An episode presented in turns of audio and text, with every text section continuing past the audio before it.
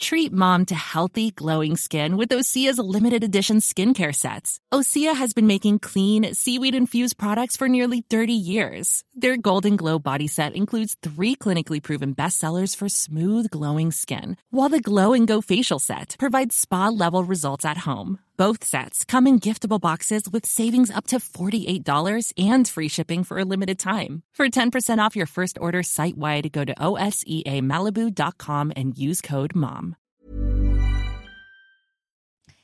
Bonjour à toutes et à tous, bienvenue dans Midi News. Si vous nous rejoignez au programme en ce dimanche, politique, Pâques et positionnement de la France insoumise pour euh, le second tour. On va détailler tous ces thèmes de l'actualité avec nos invités. Je vous les présente dans quelques instants. On s'arrête d'abord sur les principaux titres de l'actualité de ce dimanche avec Soumaya Lalou.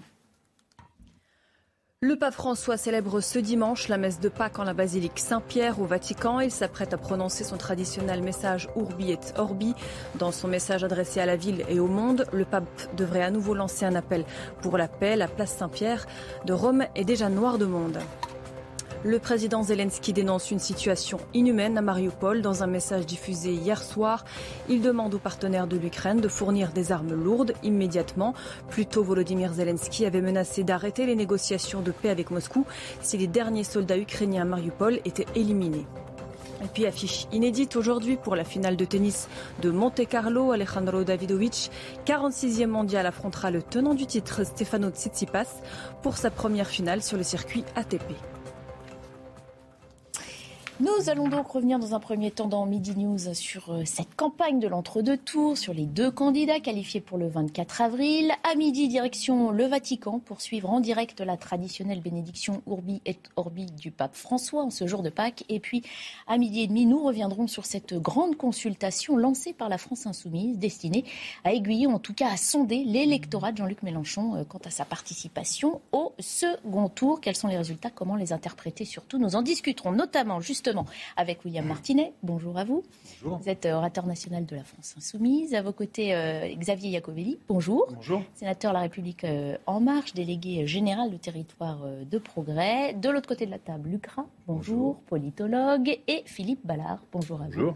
Porte-parole du Rassemblement national et conseiller régional d'Île-de-France. Alors, ils seront donc face à face dans les bureaux de vote dimanche prochain, face à face aussi pour leur débat de mercredi soir. Ils sont pour l'instant toujours en campagne. Emmanuel Macron tenait hier un, grand meeting à Marseille, lors duquel il a fait un grand plaidoyer en faveur de l'écologie. Marine Le Pen était-elle dans l'Eure-et-Loire, d'où elle a promis de diriger la France, je cite, comme une mère de famille?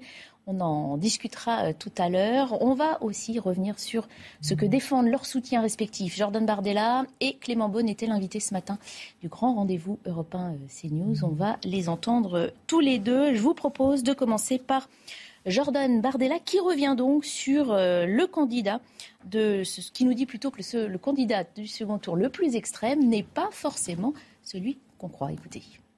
La brutalité à l'égard du peuple français, euh, brutalité avec laquelle il a géré cette crise des Gilets jaunes euh, en commettant des, violences contre la population française, contre le peuple français, c'est intégralement de sa responsabilité. Euh, la France est aujourd'hui 34e euh, en matière de respect de liberté de la presse, c'est-à-dire derrière le Ghana et l'Uruguay. Donc vous voyez que moi je suis, content qu'Emmanuel Macron fasse enfin le bilan. Et moi je retrouve dans cette description euh, cinq ans de, tension, de désordre.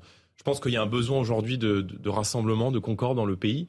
Et surtout, il y a un besoin pour les Français de reprendre le contrôle de leur vie, de leur destin. Et c'est Vous seriez le euh, camp où elle serait, Marine Le Pen, la candidate de la concorde et du rassemblement? Ah, Je pense que je pense qu'Emmanuel Macron est un candidat autoritaire, est un candidat extrémiste. William Martinez, est-ce qu'on doit résumer ce second tour finalement à un vote extrême contre extrême?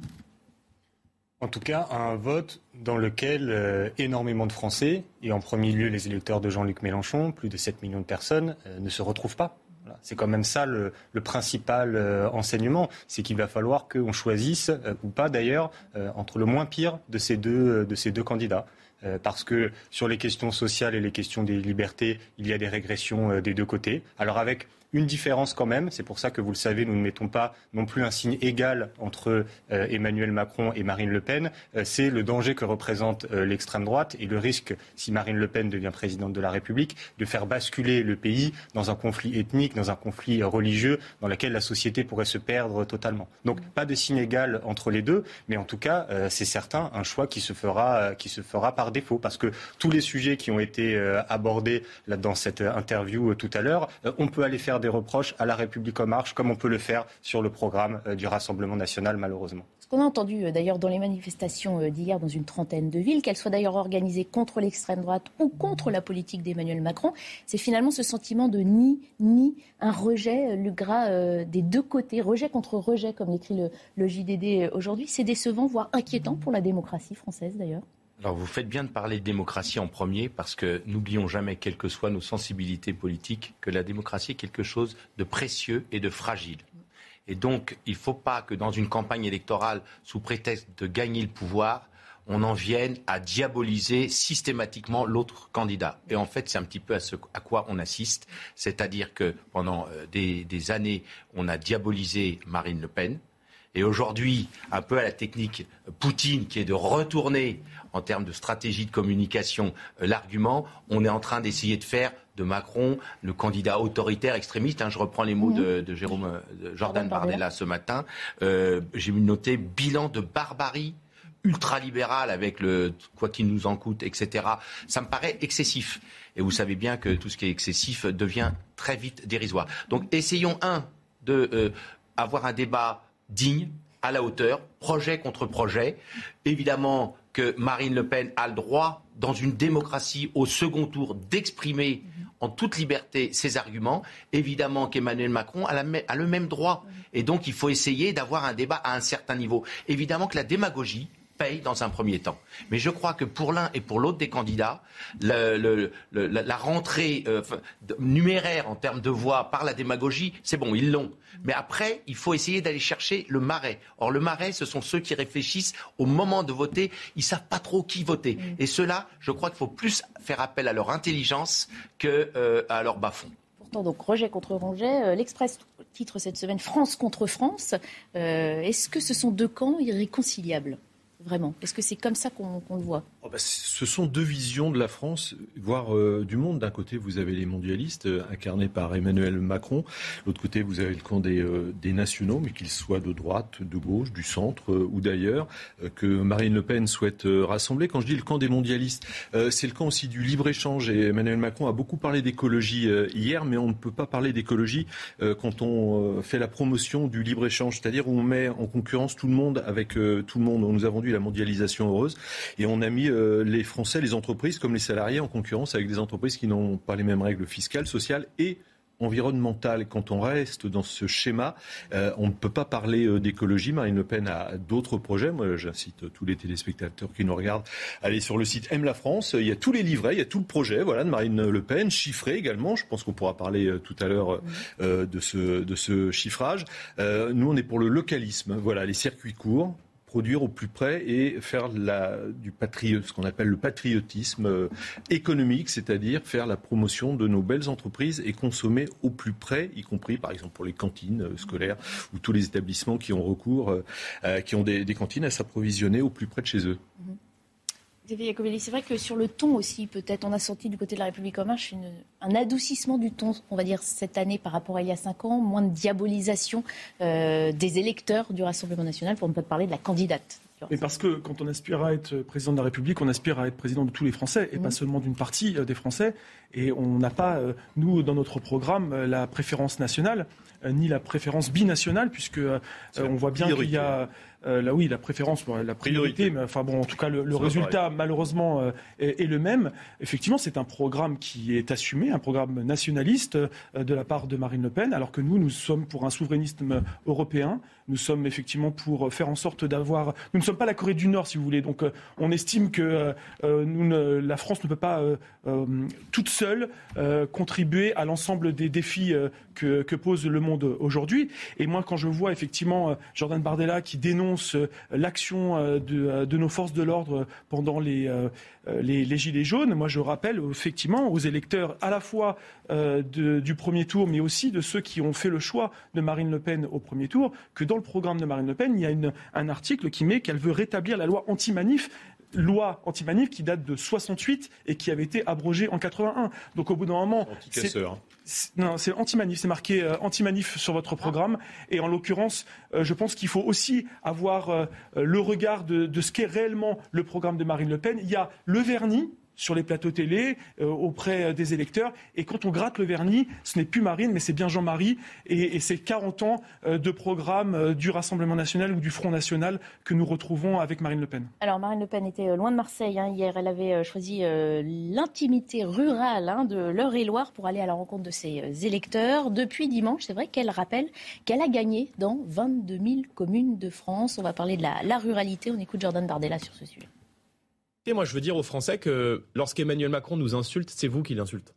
Euh, lorsqu'Emmanuel Macron nous prend à partie, euh, nous jette des anathèmes, c'est la majorité silencieuse. Marine Le Pen est arrivée en tête dans 22 000 communes françaises. Il y a un mouvement qui s'est levé aujourd'hui dans la France profonde, dans la France rurale, dans cette France qui veut rester de quelque part, qui n'a pas dit son dernier mot et qui, euh, je crois, peut l'emporter si les Français se mobilisent. Je veux juste dire une chose. Si les Français s'abstiennent le 24 avril, Emmanuel Macron sera réélu. Si le peuple vote, le peuple gagne. Alors, avant de revenir sur le thème de l'abstention, effectivement, hein, qui est crucial aussi pour ce, ce second tour, la ruralité, la périurbanité d'abord, est-ce que c'est une thématique qui a été un peu délaissée, euh, Xavier dans cette campagne, qui aurait dû occuper un peu plus de place, vu le contexte traversé en France euh, depuis deux ans? Alors, peut-être que dans la campagne, effectivement, ça n'a pas été un sujet euh, majeur. On a vu effectivement qu'un certain nombre de, sujets ont, prédominé, notamment l'aspect de la sécurité, et, euh, parce qu'on avait aussi un, candidat du premier tour qui, qui mettait la question de la sécurité et de l'immigration comme le thème principal. Et puis, euh, on s'est rendu compte que les Français n'étaient pas forcément réceptifs, en tout cas, à, cette thématique première. Il y a la question effectivement de la santé qui a été indispensable, les déserts médicaux. Et donc là, on en vient effectivement sur l'aspect de la ruralité et de nos, nos territoires. Mais il y a aussi un, bilan euh, qui est effectivement à, améliorer. On a besoin effectivement d'investir plus dans nos territoires et dans la ruralité. Mais lorsqu'on fait en sorte que nos agriculteurs aient une retraite minimum à 1000 euros, euh, ça c'est aussi un moyen de, soutenir euh, la ruralité. Quand on met, on développe. C'est parce qu'il ressort en premier quand on regarde le programme vous avez raison. Macron. Mais vous avez raison. Et aux yeux, je parle pour de nombreux Français qui eux ont envie qu'on s'intéresse à leur quotidien, à mettre de la nourriture et du carburant. Il faut rappeler, rappeler avant tout ce qui a été fait. Quand on met, euh, on développe les, les maisons France Service pour avoir avoir un accès au service public dans un rayon de 30 km autour de chez soi, quel que soit le territoire. Ça, c'est aussi important pour euh, faire en sorte de remettre du service public dans nos territoires. Quand on réindustrialise aussi un certain nombre de nos territoires qui ont été pendant 40 euh, ans désindustrialisés, bon, ça, c'est aussi important parce que ça crée de l'emploi. Tout ça, ce sont des mesures, effectivement, qui sont importantes. Et je parle aussi, notamment sur, pour les collectivités locales, les dotations de fonctionnement qui ont été maintenues et les, dotations d'investissement qui ont été euh, augmentées pendant la crise grâce au, plan France Relance. Ça, c'est aussi un moyen de préserver nos que villages. Le candidat Macron a déjà fait beaucoup pour euh, cette France il y a périphérique. beaucoup, non, il faut, il faut, il ne faut pas être dans le déni. Il y a à la fois beaucoup encore à faire mais il y a aussi des choses qui ont été faites et il ne faut pas euh, d'un revers de la main balayer ce qui a été fait pendant cinq ans. Par contre, il y a effectivement encore énormément à faire pour éviter et supprimer cette fracture entre le rural et le périurbain. Ce qu'on a vu dans les urnes dimanche dernier, c'est bien que cette France-là, elle a voté euh, Jean-Luc Mélenchon ou Marine Le Pen plus qu'Emmanuel Macron. Ça, euh, oui, je, je, crois ce sujet de la ruralité, la campagne est passée complètement à côté. Mm-hmm. Et on se retrouve maintenant avec un second tour excusez-moi, euh, avec l'impression d'un jeu de rôle. Hein. Il y aurait le Macron des villes et la Le Pen euh, des campagnes, mais ça ne résiste pas une seule seconde à l'étude euh, des programmes et des propositions de chaque candidat.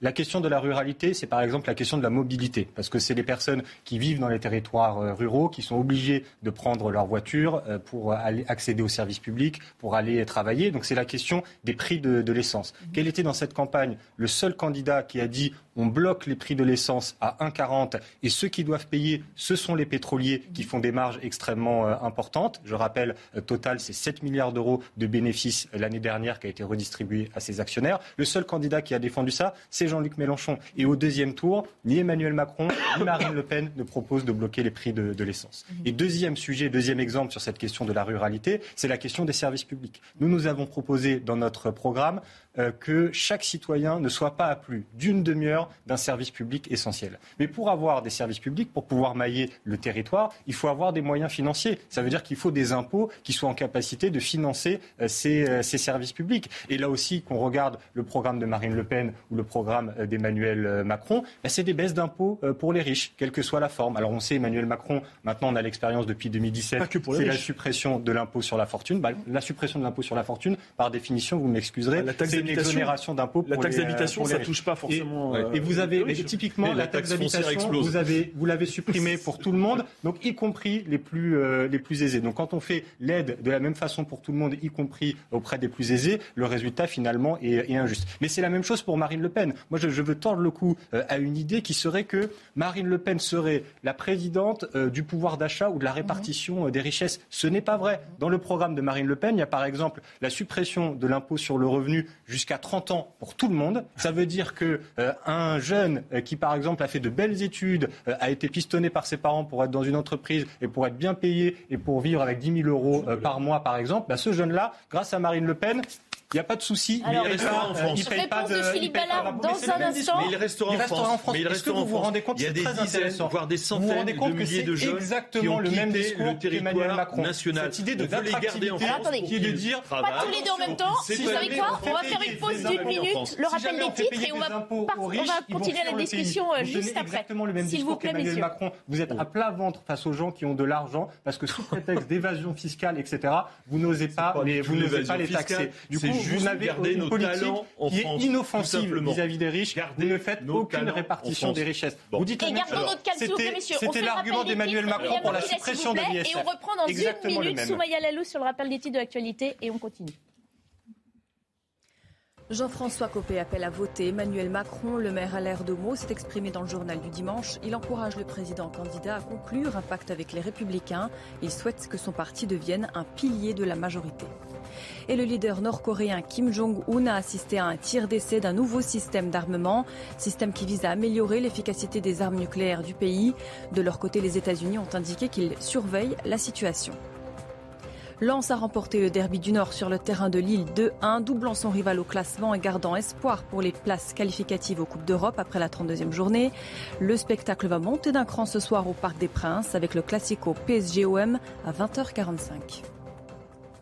Alors, on va reprendre nos discussions. Oui. Euh, vous vouliez répondre. Enfin, on n'était pas d'accord et quelques informations vous paraissent. euh, Non, alors déjà Dinier, sur, sur les, les jeunes, parce que ça revient souvent, vous savez, un célibataire euh, qui a moins de 30 ans, qui gagne le SMIC, paye des impôts. Celui-là, C'est pour ça qu'il faut que l'impôt soit plus non, progressif. paiera plus. Voilà, Voilà. Pour- on veut, Oui, Marine Le Pen vous veut mettez garder tout le monde les au même nos niveau. jeunes Le problème France, de l'impôt, voilà, c'est tout la simplement, progressivité. Nos jeunes talents pour qu'ils Hein travaillent, qu'ils un s'épanouissent, qu'ils fondent système une famille fiscal qui est pertinent, c'est un système fiscal où les petits payent petits et où les gros payent gros. C'est ça un système fiscal qui est juste. Ce n'est pas ce que vous proposez parce que vous dites jeunes à moins de 30 jusqu'à ans, 30 il n'y a plus personne qui paye. Alors, voilà, donc même si vous êtes un riche de moins de expliqué 30 la ans, de vous ne payez pas. Sur les moins de injuste. 30 ans, on va en garder parce qu'il y a des dizaines, des centaines de milliers de jeunes qui partent à l'étranger, qu'ils restent en France, qu'ils font n'est pas, très patriote comme attitude parce Ah que bah si si, vous- c'est pour les garder en Bah France. non, mais de Pardon, partir, si partir, partir à l'étranger parce que vous trouvez alors que c'est pas normal de payer des impôts, que excusez-moi. C'était sur la ruralité. On était sur la Effectivement, réalité, oui, qui c'est est un thème thème important. Et on, on a dit qu'on n'avait pas assez parlé les Emmanuel campagnes. Il reste quelques jours.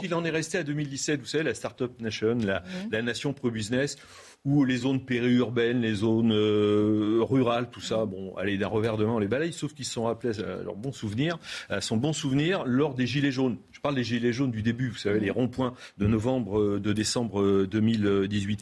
Euh, Marine Le Pen, depuis septembre, euh, fait deux, voire trois déplacements par semaine dans ces zones rurales, dans ces zones euh, oubliées, où le 10 du mois, on se demande comment on va euh, finir ce même euh, mois. On parlait du prix de l'essence, effectivement. Euh, et là, euh, nous, on n'est pas pour l'écologie punitive, parce que parfois, on est obligé de rouler, continuer à rouler en diesel, parce qu'on l'a acquis il y a 10, 15 ans et qu'on n'a pas les moyens de, de changer euh, euh, sa voiture. Pour euh, ces carburants, Marine Le Pen propose de baisser la TVA, qui est l'impôt le plus injuste hein, qui soit, de 20 à 5,5%. Et puis nous sommes, euh, Marie Le Pen fait la promotion de la démétropolisation. Alors, en expliquant euh, quelques instants ce que recoupe ce thème, faire en sorte que ces grosses métropoles bien insérées dans la mondialisation arrêtent d'absorber comme une éponge toutes les richesses pour les rediffuser sur l'ensemble du territoire. Et pour ce faire, il y aura un fonds souverain qui permettra d'investir. Par exemple, vous créez une bretelle d'autoroute. Là, vous pouvez euh, créer euh, des zones d'activité euh, où peuvent s'installer des industries qu'on a laissé partir à l'étranger. Vous essayez de convaincre Xavier Iacovelli de mettre un bulletin Marine Le Pen Non, je pense que j'aurais du mal, mais on peut toujours essayer. Non, sur la ruralité, Lucas, c'est vrai que c'est un, thème euh, qu'on a senti prégnant dans la société française et malheureusement euh, moins dans la bouche des, candidats. Alors la ruralité, de toute manière, en France, c'est quelque chose de très important, puisque vous savez qu'au début du siècle dernier, il y avait 90% des Français, voire 95%, qui étaient, qui étaient des, ruraux. Donc ça, c'est très important. Après, on voit toute l'habilité de, de, mon voisin. Je me suis demandé pendant cette campagne électorale comment, comment on avait pu faire pour que Marine Le Pen évolue à ce point pendant sa campagne électorale. Et je crois être assis à côté peut-être d'un Mozart de la communication, dans ce sens où on a fait passer Madame Le Pen de la fille de Jean-Marie Le Pen, hein, euh, quand même euh, très proche de l'OAS, etc., à aujourd'hui une, une, une, mère de famille, puisque mhm. telle est euh, la volonté. C'est elle-même qui l'a dit. Voilà, c'est hein. elle-même qui l'a dit, etc. Et je, je pense que certaines personnes assises pas loin de moi sont pas étrangers, étrangères à cela. Ceci dit, évidemment qu'en termes de stratégie politique, c'est une bonne idée. Mhm. Et par exemple, prenons l'exemple donc de la ruralité. La ruralité, on, il y a à peu près 36 000, communes dans notre pays et c'est vrai que Marine Le Pen est arrivée euh, en tête dans une grande majorité de communes françaises. 22 000, 20 000 ou 22 000, c'est pour ça que je ne donnais pas de chiffres.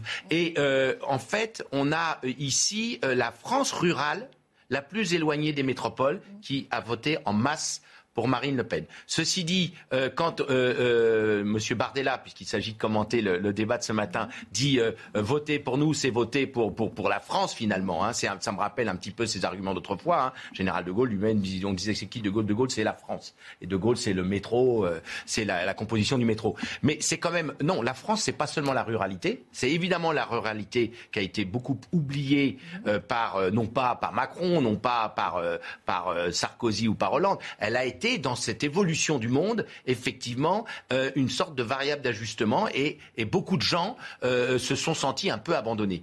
Ceci dit, la France, c'est la ruralité et la, et, la ville. Il ne faut pas oublier aussi. Ah, vous faites du en même hein. temps, là. mais oui, mais, mais, mais c'est important de développer un projet d'ensemble. On ne peut pas parler que de la ruralité, on ne peut pas parler que ça. À la limite, avec cette, euh, avec cette approche-là, euh, où Marine Le Pen est un petit peu maintenant le catch-all party, comme on disait autrefois. C'est-à-dire, pour nos téléspectateurs qui parti attrape tout. Donc je vois, je vois la, magie de la communication intelligente derrière ça. C'est, on essaie de tout rattraper. Mais attention, parce que là, je vois venir, et là, je, je pense qu'en termes de stratégie politique, il y a quand même une limite à ce qu'elle est en train de faire entre ces deux tours, Marine Le Pen, c'est que Marine Le Pen, a vouloir maintenant dédiaboliser à fond de son côté et diaboliser de l'autre côté, pour moi, il y a une limite. La diabolisation de Macron ne marchera pas, parce que les Français savent très bien que Macron, c'est pas euh, Poutine, pour lancer un mot euh, qui fasse un peu de provocation. Macron, c'est, c'est pas un ultra-libéral au sens, euh, au sens d'Adam Smith, etc. Macron, c'est quelqu'un qui a eu des réussites, qui a eu des échecs, mais c'est pas un, un, un Et de l'autre côté, je pense que, euh, Marine Le Pen euh, doit se garder de trop vouloir flatter dans le sens, euh, dans le sens, j'allais dire, du voile. C'est-à-dire que, par exemple, sur le voile, où elle est identifiée, le marqueur est qu'elle incarne une politique de limite du voile dans l'espace public, etc. Et l'autre jour, elle, elle, dit en direct là, sur, sur votre chaîne, elle dit aux informations que euh, euh, elle aime tous les Français, etc. On voit, c'est vraiment l'attrape-tout. Venez, venez, donnez-moi vos voix, petits. Et je me demande dans l'affaire, qui seront les cocus Parce que je, m'imagine les Français qui votent pour Emmanuel Macron, ils savent que ce ne sera pas extraordinaire puisqu'il est sortant. Donc un sortant, c'est difficile de faire rêver quand on est sortant. Donc ils vont pas du côté de Macron pouvoir rêver. Mais du côté de Marine Le Pen, là, il y en a certains qui ont de l'espoir, de l'espérance. Et qu'est-ce qui se passera une fois qu'elle aura été élue avec l'histoire de la majorité? Il faut faire attention en politique à savoir garder raison, à faire des promesses qu'on peut tenir et surtout à garder un cap. On garde le cap? Sur euh, l'antenne de CNews. On se quitte quelques minutes pour la publicité et on poursuit les débats sur notre plateau. À tout de suite.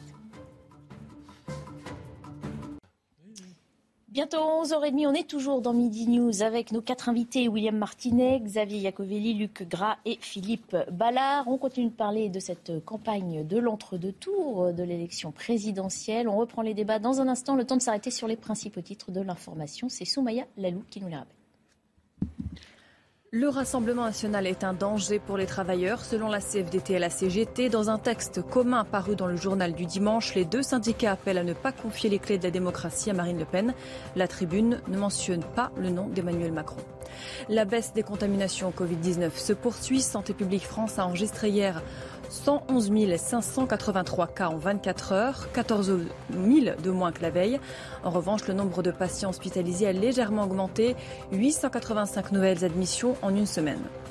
Ce matin, de nouveaux heures ont eu lieu sur l'esplanade des mosquées entre manifestants palestiniens et policiers israéliens. Environ 10 personnes ont été blessées. Vendredi déjà, de violents affrontements avaient lieu et 150 Palestiniens avaient été blessés. Voilà, on continue de parler donc de cette campagne euh, présidentielle. Hier, Emmanuel Macron était à Marseille, à un premier euh, grand meeting de cet entre-deux tours dans lequel il a fait un long plaidoyer en faveur de l'écologie.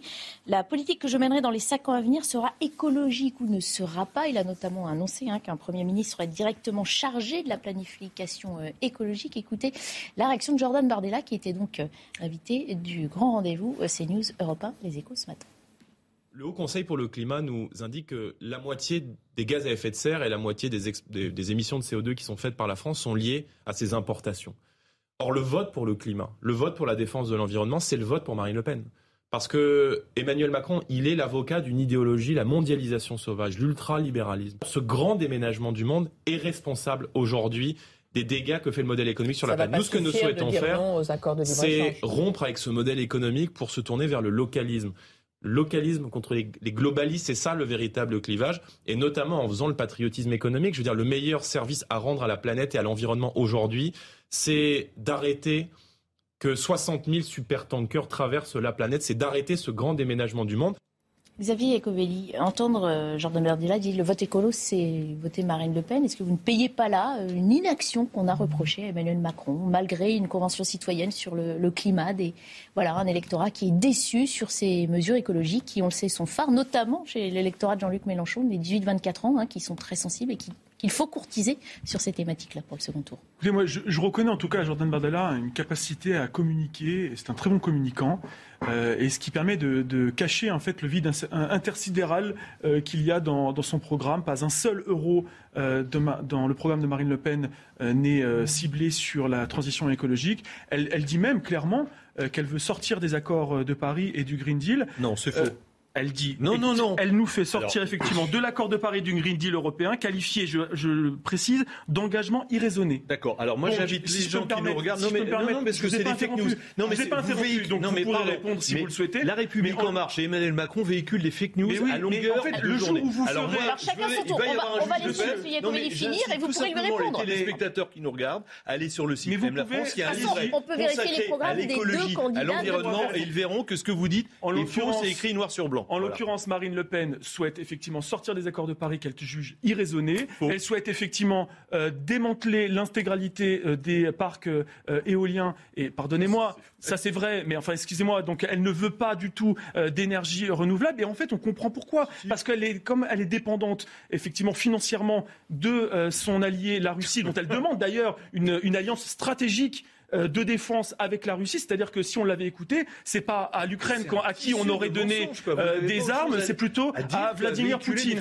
Donc si vous voulez, aujourd'hui, vous avez un vrai problème sur la question de la transition écologique. Nous, on a un bilan. On a effectivement ces 12% euh, de réduction des émissions à effet de, effet de serre depuis le début du quinquennat. On a effectivement besoin de rassembler encore plus large et d'aller plus loin sur les questions écologiques. C'est d'ailleurs pour ça que le président de la République, puisqu'il aspire à être le président de tous les Français, a fait un pas, effectivement, de plus vers l'écologie, avec un discours beaucoup plus offensif sur la transition écologique, avec un Premier ministre qui sera en charge de ces questions de transition écologique. Et je pense que c'est important. Il a pris en compte aussi l'aspiration des Français au premier tour, et notamment l'électorat euh, de Jean-Luc Mélenchon, de Yannick Jadot et de tous ceux qui aspirent à une écologie euh, plus euh, offensive. Et donc, il faut, à mon avis, prendre en compte toutes ces mesures, et c'est l'engagement du président de la République. Alors, réponse de Philippe Ballard, et je voudrais entendre William oui, Ce qui est terrible. Évidemment, le Gras est toujours avec nous intervenir. euh, depuis euh, le premier tour, c'est qu'on passe nos journées à désamorcer, comme on dit en très mauvais français, des fake news. Vous passez votre temps bah, vous à dominem, enfin là vous venez de le faire, hein. mais les représentants de la République en marche ou Emmanuel Macron, c'est quand même l'hôpital qui se la charité. Des fake news, là, la fachosphère sur les réseaux sociaux qui, voire continue à attaquer en moins systématiquement. De deux minutes. Alors euh, voilà, on va passer notre temps. Marine Le Pen souhaite une autre campagne de deuxième tour, c'est projet contre projet et bilan. Parce que quand même, c'est exactement. Ce qui est quand même remarquable. Sur l'écologie, non mais revenons sur l'écologie. Mais, tout à l'heure, je vous ai, non mais je vous ai parlé de ce que dit Jordan Bardella. Euh, évidemment, tout à l'heure, je vous disais la même chose que lui. Avec la vision d'Emmanuel Macron, on ne peut pas parler d'écologie il est pour le libre-échelle, il est pour la mondialisation. Tout le, tout le monde est en concurrence avec tout le monde, avec des mêmes règles. Ce n'est pas seulement à l'échelle, de charges environnementales qui ne sont pas les mêmes. Ce n'est pas seulement à l'échelle de la France qu'on peut lutter contre la transition. C'est juste complètement impossible. C'est pas seulement à l'échelle de la France qu'on peut lutter contre le dérèglement climatique. Vous le savez très bien. sont dues à nos importations. On a un bilan carbone, on n'a pas rougé. Vous savez très bien, encore une fois, que ce n'est pas seulement à l'échelle de la France qu'on peut lutter pour les C'est une vision mondiale la lutte contre le réchauffement climatique, la transition écologique, c'est une vision mondiale et en l'occurrence on va élire un président de la République française, donc il va pas oui, mais vous voulez vous replier sur vous-même. Vous voulez sortir des accords, des accords internationaux. Je viens de vous dire. Et moi j'invite tous ceux qui nous regardent à aller vérifier. Voilà, ils vont sur le site Aime la France, ah bah, ils ouvrent le volet écologie et ils verront que ce que vous dites est complètement faux. Et après, vous reprenez vos éléments de langage. On est mais répondez sur le fond. avec les Russes. Les éoliennes, vous êtes contre les éoliennes Alors les éoliennes, absolument. On est et comment vous compensez Et le lendemain comment de l'élection de Marine Le Pen, on va pas aller monter avec nos clés à molette pour démonter comment, euh, ces comment éoliennes. Vous comment on vous va attendre qu'elles meurent de leur belle mort, on les remplacera pas. Voilà, tout simplement. On est pour le nucléaire, de l'argent pour, pouvoir enlever l'hydraulique. Les éoliennes. Et ça va permettre d'assurer notre indépendance euh, énergétique, notre souveraineté, parce que là, il y a un mot qu'Emmanuel Macron a découvert, c'est le mot souveraineté. Moi, je relisais son allocution télévisée du 12 mars 2020, où il nous annonçait qu'on allait tous être confinés. Et alors il s'interrogeait, est-ce qu'on n'est pas allé trop loin dans la mondialisation? Il pouvait appeler Marine Le Pen, il aurait eu la réponse. Et puis il nous disait, il faut retrouver notre souveraineté alimentaire, mmh. notre souveraineté sanitaire. Alors déjà, dans sa bouche, souveraineté, c'est européenne. Ça n'existe pas, la souveraineté européenne. Une souveraineté, elle ne peut être que française. Et là, le mot souveraineté, il ne l'employait jamais avant. Il y a eu deux crises, une crise sanitaire, une crise internationale. Et là, Emmanuel Macron euh, découvre tous les bienfaits d'avoir sa souveraineté. Mais sauf qu'encore une fois, lui, elle est européenne, ce qui est juste impossible. Alors, je veux bien dire quelque chose assez rapidement sur, euh, sur ce débat qu'on vient d'avoir à l'instant. Je crois que ce n'est pas bon pour la démocratie parce qu'on est en train de s'envoyer des anathèmes. Donc euh, euh, là, en gros, aller dire que, aller dire que Le Pen était, aurait donné les armes, non pas aux, aux, aux, Ukrainiens, mais à Poutine, ça va quand même un peu loin. Et, et donc, c'est noir sur blanc. Non, mais c'est très important. C'est marqué noir Vous sur blanc qu'elle souhaite une on est dans une société de défense avec la Russie. On est, on est dans une société de... numéro 10. Vous savez, on est, on est dans une sur le site de Aimé machin. Merci. On est dans une société de la communication. On le voit, s'il vous plaît. On est dans une société de la communication. Vous l'avez maintenu dans votre programme. Vous l'avez maintenu. Vous avez maintenu dans votre programme. Je pense que la Russie. Vous avez maintenu dans votre programme, pardonnez-moi, une alliance stratégique, une alliance stratégique avec la Russie de Poutine. Et on comprend. C'est quand même assez étonnant que les représentants des partis soient aussi aussi autoritaires dans la prise de parole. On va laisser Lucas développer son propos. Poutine, Orban, ce sont modèles et elle les a mais assumez-les également. vous, vous, donnez, vous donnez pas une bonne image du débat démocratique parce que vous prenez la parole, vous la lâchez pas. Donc moi, je trouve, je comprends pas ça. Dans une démocratie euh, adulte, on se, on prend la parole, on s'exprime, on s'écoute avec bienveillance, et ensuite, quand l'autre a fini, on reprend la parole. Et là, c'est pas le cas. Là, c'est le brouhaha. En fait, vous gagnez aucune voix parce qu'on comprend rien quand on est un, un téléspectateur. Donc moi, je ne comprends pas cette attitude. Donc, euh, ce que je voulais dire, c'est que euh, en termes démocratiques, euh, c'est, on, est, on passe complètement à côté de tout. On se caricature les uns les autres. La démocratie, c'est le débat où on s'écoute dans la nuance. Donc c'est, c'est pas possible. Donc il y avait effectivement dire que Madame Le Pen repasserait les, armes euh, directement euh, à Poutine. C'est, excessif. Mais aussi dire que Macron, c'est un autoritaire, etc. Et je voudrais attirer la vigilance des téléspectateurs sur le point suivant. On est dans une société de la communication et en réalité tout le monde caricature tout le monde. Et sur Twitter, c'est absolument incroyable ce qui se passe. C'est une espèce de technique à la Poutine, c'est-à-dire qu'on bourre le crâne, on bourre le crâne, on bourre le crâne des gens en disant que Macron c'est un monstre. Les gens finissent par le croire et vont voter Le Pen à cause de ça, ou dire que Le Pen c'est une extrême droite. Donc voilà. Et on est donc, on n'est pas dans le débat démocratique. Le débat, le débat démocratique, c'est dans la nuance. Et il n'y a jamais de nuance entre ces, entre ces, ces, enfin, ces étripements là de, gens qui représentent les partis politiques. Et je trouve ça très dommage pour la démocratie parce que finalement, les gens, on leur bourre le crâne avec des idées simplistes et on va avoir, et, et après on va avoir, on va avoir la sortie de tout ça, c'est que on va forcément ne pas dialoguer. Et c'est dans le dialogue que trouve la solution alors, on continue de dialoguer avec William Martinet, justement, pour revenir aussi à l'écologie. Quand vous voyez justement ces deux candidats et finalistes de l'élection présidentielle s'écharper et essayer d'aller séduire ceux qui ont d'abord voté pour la France insoumise, en quel programme écologique croyez-vous le plus? Moi, j'ai écouté attentivement euh, Emmanuel Macron euh, à Marseille. Euh, je l'ai vu faire ses clins d'œil appuyés, très appuyés à Jean-Luc Mélenchon. Alors, il a parlé de planification écologique, qui est mmh. effectivement le sujet que Jean-Luc Mélenchon a mis dans cette campagne présidentielle. Euh, Emmanuel Macron a même osé à un moment dire euh, il nous faut un avenir en commun. C'est le nom du programme euh, de l'Union populaire pour ces élections présidentielles. Bon, moi je voudrais dire quand même la ficelle est, un petit peu grosse. Voilà. Et, et si j'ai un conseil à donner à la République en marche, il y a une partie des électeurs de Jean-Luc Mélenchon euh, qui vont voter euh, Macron euh, pour empêcher l'extrême droite d'être au pouvoir. Surtout que Jean-Luc Mélenchon a dit qu'il ne faut pas donner une voix à, Marine Le Pen. objectif, aucune voix pour Marine Le Pen. Et ensuite, on en parlera tout à l'heure avec la consultation et ses, et ses, résultats. Ensuite, chacun, avec sa conscience, choisit de s'abstenir de voter blanc ou de voter Macron. Mais ceux qui voteront Emmanuel Macron, ils ne le feront pas par adhésion. Voilà. Il n'y a personne qui sera convaincu dans l'électorat de Jean-Luc Mélenchon que Emmanuel Macron va faire la bifurcation écologique dans euh, dans le pays. Euh, si euh, certains le font, ce sera pour empêcher l'extrême droite d'arriver au pouvoir. Donc si vous voulez les aider à faire ça, plutôt que des danses du ventre qui manquent un peu de subtilité à mon avis, allez-y plutôt mollo sur les sujets de votre projet qui sont répulsifs pour notre électorat. Je pense par exemple à la retraite à 65 ans. Ce qui fait que c'est dur aujourd'hui de mettre un bulletin de vote Macron dans l'urne pour empêcher Marine Le Pen d'arriver au pouvoir, c'est qu'on sait qu'on va se prendre la retraite à 65 ans dans la figure euh, après. Donc soyons un peu, plus, euh, un peu plus pragmatiques et réalistes. Et encore une fois, les, grosses ficelles de communication, ça, ça ne marche pas. Mais sur l'écologie, parce que ce sujet existe et c'est quelque chose, c'est quelque chose qui est désespérant. Il vous écoute attentivement. Moi, ça me, ça me désespère. Moi, ça me, ça me désespère que ce sujet écologique ne soit pas, ne soit pas présent au second tour de la présidentielle. C'est ça qui, euh, ah bah est insupportable. Il n'y a, il n'y a pas de candidat écologique au second tour de la, de la présidentielle. Mm. L'écologie, c'était par exemple de dire on inscrit dans la Constitution la règle verte. Mm. on ne prélève pas plus à la nature que ce qu'elle peut reconstituer sur une année. Ça, c'est une mesure de préservation euh, de, de l'écosystème. Personne ne défend ça aujourd'hui. Euh, pareil, toujours dans ce qu'il faut porter pour l'écologie, si on veut faire la bifurcation écologique de notre pays, ça demande des moyens. Voilà. Ceux qui disent on va changer euh, de tout au tout, mais sans mettre de l'argent public euh, là-dedans, c'est un mensonge euh, absolu. Nous, on avait proposé 250 milliards pour faire la bifurcation écologique. Qui sont aujourd'hui les candidats au deuxième tour qui investissent être reprise par l'un de ces non, ils, ne, ils, ne, ils ne, le font pas. Ils ne l'ont pas repris et de toute façon, on ne sait qu'il n'y aurait aucune sincérité si jamais c'était fait. Si je prends le cas d'Emmanuel Macron, on sait que les gros chèques qui sont faits par Emmanuel Macron, ce n'est pas des chèques pour la bifurcation écologique, c'est des chèques pour les grosses entreprises et pour le CAC 40. Voilà. Le, le CICE, le contrat impôt compétitivité emploi, 40 milliards, là il n'y a pas de souci, euh, on fait un chèque. Le crédit impôt recherche, 10 milliards, là aussi on fait des, des gros chèques. Mais par contre, quand il s'agit de la bifurcation écologique, ou même quand il s'agit de financer nos services publics, euh, quand il s'agit de défendre par exemple le service public hospitalier, euh, les soignants qui ont des conditions de travail très difficiles, bah là on dit il n'y a pas d'argent magique, on fera, on fera rien. Bon, bah, ce, ce problème-là, il existe encore et quel que soit le discours qui soit tenu au second tour, on n'a pas la réponse à ces problèmes-là au second tour de l'élection présidentielle. C'est une question quand même. Qu'est-ce que vous dites à des personnes qui ont voté pour Jean-Luc euh, Mélenchon?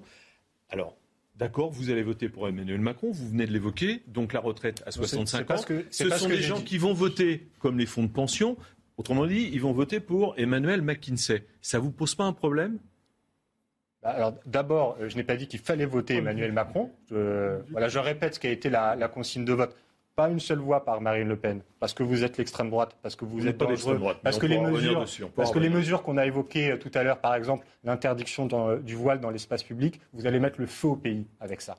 Voilà. Vous allez faire basculer la France dans un conflit euh, identitaire, ethnique, religieux. Vous êtes, vous êtes, dangereux. Il y a, des sujets sur lesquels, entre euh, Macron et Le Pen, il y a une différence, on va dire, de, euh, de degrés. Voilà. Sur, le pouvoir d'achat, je pense que vous êtes deux mauvais candidats à des degrés différents. Et par contre, il y a d'autres sujets sur, sur le risque d'embrasement du pays où là, il y a une différence de, de nature. Voilà. Vous, êtes dangereux pour le, pays, donc je le redis, pas une seule voix sur, pas une seule voix pour, pour Marine Le Pen. Vous dit pas de diabolisation avec le risque de la retraite à 65 ans, vous votez comme les fonds de pension, ils décideront, vous votez pour Emmanuel McKinsey. D'accord. Non, non, mais euh, c'est très clair. je ne pense pas que les électeurs, euh, une partie en tout cas des électeurs de Jean-Luc Mélenchon se retrouvent dans tous les arguments que vous développez.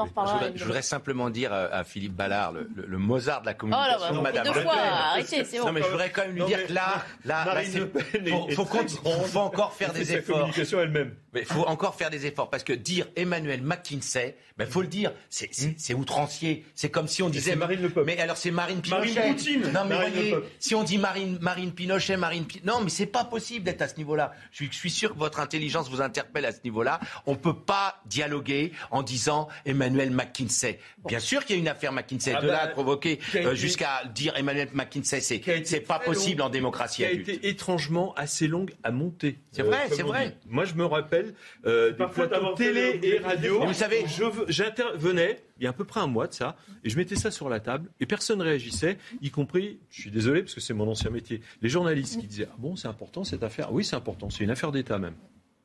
Oui, ça, est-ce que c'est pas, un peu aussi l'affaire, euh, on a un petit peu l'affaire, rappelez-vous pour les plus anciens, l'affaire Bocassa qu'on avait sorti aussi quelques semaines. Ah non, parce que là c'est quand même des milliards d'euros qui sont partis dans les poches de McKinsey. Bien qu'après, euh, on n'a pas le temps de. Moi j'ai quand même un peu envie de dire que le deuxième tour, c'est un petit peu les soldes, c'est-à-dire qu'on braque tout, les convictions, tout pour essayer de rattraper euh, l'électeur, et que c'est pas ça l'enjeu d'une élection présidentielle. On continue d'en parler une minute. Le rappel des titres de Soumaya Lalou. Fin de la consultation chez les soutiens de la France insoumise. À la question que devons-nous voter au second tour? Le vote blanc est arrivé en tête à 38%. Le vote pour Emmanuel Macron arrive ensuite avec près de 33% des voix. Devant l'abstention, elle, à 29%.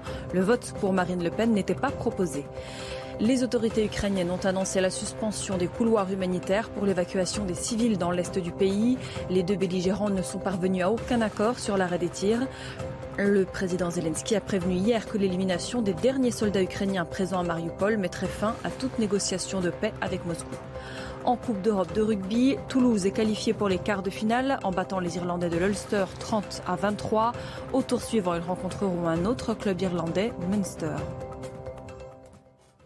On continue de débriefer euh, les invités du grand rendez-vous. Ce matin, dernier extrait des propos de Jordan Bardella qui est revenu, on l'a évoqué, hein, effleuré seulement tout à l'heure sur le sujet du voile. L'objectif est évidemment de faire en sorte que euh, le voile et la société française que le voile ne, ne, soit plus porté dans la société française. Donc nous le ferons calmement, sereinement. L'idée est dans un premier temps de donner aux chefs d'entreprise les moyens de lutter contre les revendications politico-religieuses dans l'entreprise, et deuxièmement de faire en sorte que euh, dans l'administration publique, c'est-à-dire l'espace public, euh, les bâtiments des mairies, euh, l'ensemble des collectivités, l'ensemble des administrations publiques, le voile ne soit plus, ne soit plus porté, et dans l'université. Alors, on parlait tout à l'heure de rejet, de France contre France. Là, on sait que ce sont des sujets extrêmement sensibles dans la société. Faire disparaître le voile, même comme dit Jordan Bardella, de façon subtile, douce, c'est vous attaquer là à quelque chose d'extrêmement euh, compliqué, délicat. je vais répondre, puisqu'on n'a aucun souci, mais je voudrais quand même revenir là sur l'information qui vient de tomber, sur le résultat du vote. Euh, pardon. Ah bon, on y, on y consacre la dernière demi-heure de l'émission. Ah pardon. Oui. Ouais, mais enfin c'est quand même bon. Eh, mais gardez vos idées pour tout à l'heure. Ouais, on en parle. À l'arrivée, bon, c'était pas très démocratique parce qu'il y avait trois choix, il aurait pu non, rajouter un quatrième. Euh, D'accord. Mais c'est 67-33 euh, quand même, hein, 67% blanc, abstention. on verra 33% pour Emmanuel Macron. Je pense qu'on va avoir beaucoup de choses, euh, beaucoup de choses à dire. Effectivement. C'est l'ancien journaliste qui parle, mais aujourd'hui. Non, mais voilà. Mais les jeux sont pas faits. Je pense que Marine Le Pen peut l'emporter dimanche. Non, sur faire disparaître le vote de la société française. Mais on le fera avec. Parce que là, vous n'allez pas froisser. Fermeté on le fera avec fermeté, mais euh, sans brutalité. Hier, euh, Marine Le Pen était en déplacement en Eure-et-Loire et elle était interpellée par, euh, vous avez sans doute passé les images et, le dialogue, une femme qui se présentait comme, voilà, comme algérienne, qui était d'un certain âge et qui disait Moi j'ai l'amour de la France, voilà, qu'on me laisse tranquille. Et Marine Le Pen lui, lui a répondu mais, en étant apaisé, calme, c'est l'image que qu'a et c'est ce que fera Marine Le Pen. Après, il faut le prouver, il faut s'assimiler à la société française. Alors l'assimilation, ça peut effectivement passer par je retire mon voile. Il y a voile et foulard. C'est pas tout à fait la même chose, mais on va pas entrer dans un, un débat sémantique. Moi, je pense, je pense à, à ces jeunes femmes qui sont à Kaboul, ces jeunes filles qui ne peuvent plus retourner à l'école, qui ne peuvent plus retourner à l'université, qui doivent rester chez elles et quand elles sortent, elles sont obligées de porter, de s'habiller avec un voile en burqa. Exact. Et le, non, c'est parce que attendez, laissez-moi finir si vous voulez. Non mais de votre programme, c'est que vous allez faire la même chose. On s'écoute, on se respecte et on peut vous allez empêcher des femmes d'aller à l'université. Est-ce que vous vous rendez compte quand même du renversement idéologique que vous êtes en train de faire? Je finis donc. Dans l'espace public, effectivement, Marine Le Pen s'est prononcée pour l'interdiction du voile, mais on le fera avec fermeté. C'est-à-dire, moi, je fais partie d'une génération, vous voyez, où on pouvait fumer au restaurant, dans les avions, dans les trains, euh, on pouvait rouler sans mettre sa ceinture de sécurité. Tout ça, euh, on a mis en là. Ça a mis du, temps à se euh, mettre le droit de fumer. C'est pas la même chose. Il y a eu deux options. Il y a eu l'option répression, il y a eu des amendes, et puis un peu de pédagogie, voire beaucoup de pédagogie. Eh bien, euh, c'est sans doute ce qui sera fait au fil, au fil du mois. On va pas, des amendes dès le lendemain de l'élection de Marine Le Pen, dire, vous, bah, cela dit, c'est déjà, euh, si le visage je dis bien si le visage est dissimulé, c'est déjà le cas. Là, on parle du port euh, du voile. Mhm. on ne va pas le faire dès le 26 avril. Voilà, il y aura de la pédagogie. On le fera avec fermeté, sans brutalité.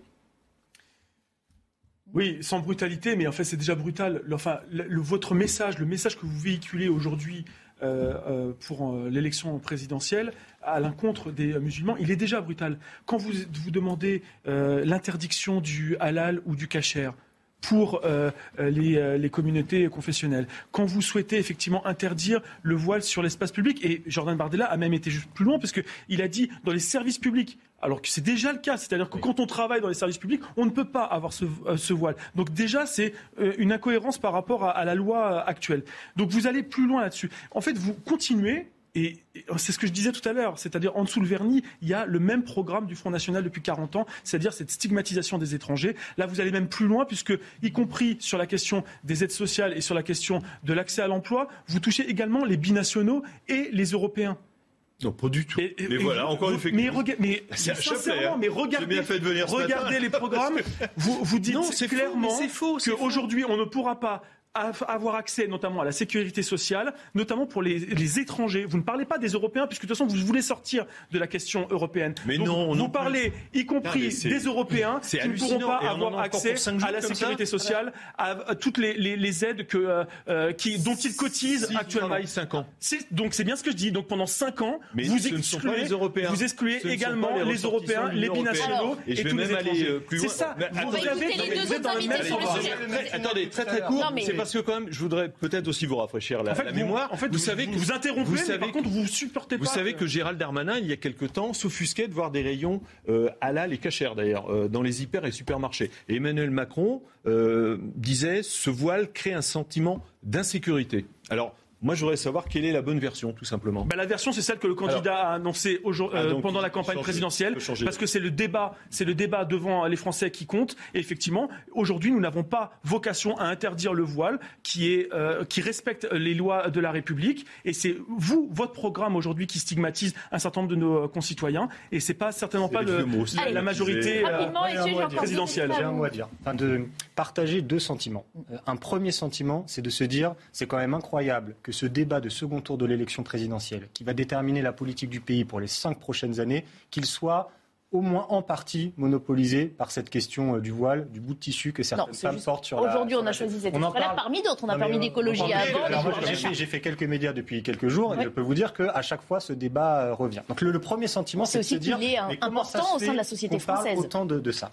Après, le deuxième sentiment que j'ai, c'est aussi euh, pas de la naïveté, parce que je sais que si ce sujet est mis sur la table, et s'il est mis par Marine Le Pen sur la table, c'est parce que c'est une stratégie de l'extrême droite de division très profonde du pays et qu'ils espèrent que électoralement, ce sujet va être payant pour, euh, pour eux. Mais moi, ce que je veux dire, et je parlais tout à l'heure de différence de, de, nature entre les candidats. Je pense que s'il y a bien quelque chose qui représente le danger de l'extrême droite, c'est ce type de mesure. Rendez-vous compte, si on interdit le voile comme le prévoit euh, le programme euh, de, de Marine Le Pen, ça veut dire que, par exemple, vous avez des étudiantes qui pourront plus aller à l'université euh, demain. Vous me parlez tout à l'heure euh, de l'Afghanistan, euh, des, des islamistes qui empêchent les femmes d'étudier. C'est ce qui se passera en France. Rendez-vous compte de ce paradoxe si vous interdisez le voile à l'université. Vous avez Jordan Bardella a parlé de l'interdiction du port du voile. Je, je pense qu'il ne parlait pas seulement des agents du service public, comme c'est le cas actuellement, et c'est normal. Il parlait de, de l'accès. Ça veut dire que vous allez avoir des gens pour aller à l'hôpital,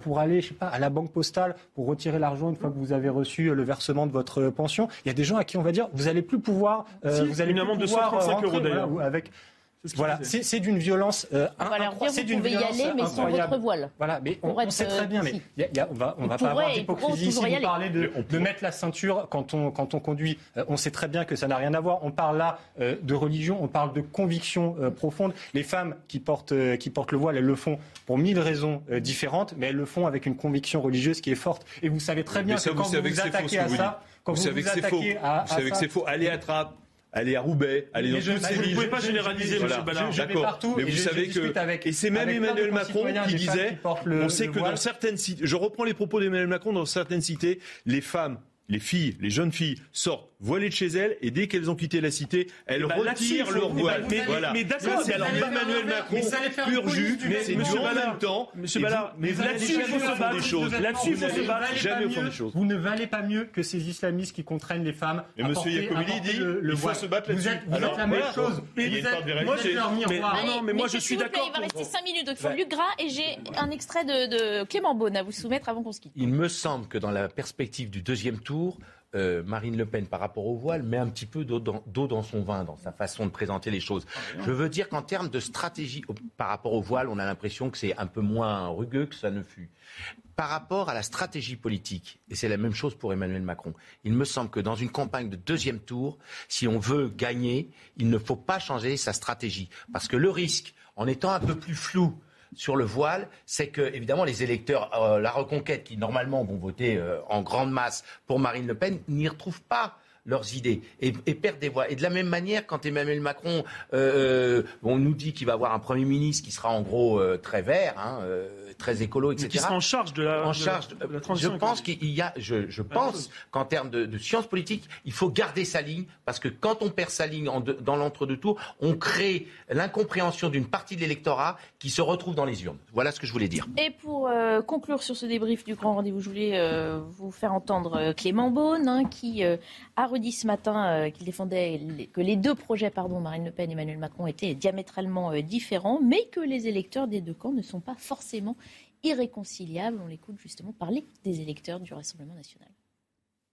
Si l'idée c'est de dire que les électeurs du Rassemblement national et de Marine Le Pen sont racistes, je ne partage pas cette idée. Pas du tout. Euh, qu'il y ait du racisme en France, bien sûr. Qu'il y ait de la discrimination dans notre pays, bien sûr. Que ce soit parfois le fait d'individus, d'entreprises, de, de, collectivités, ça existe. Mais je ne crois pas qu'on soit face à deux France irréconciliables c'est vrai qu'on a entendu aussi euh, hein, un peu. On parlait de diabolisation euh, tout à l'heure. C'est vrai que ce ton s'est radouci. Je vous ai déjà posé, euh, posé la question.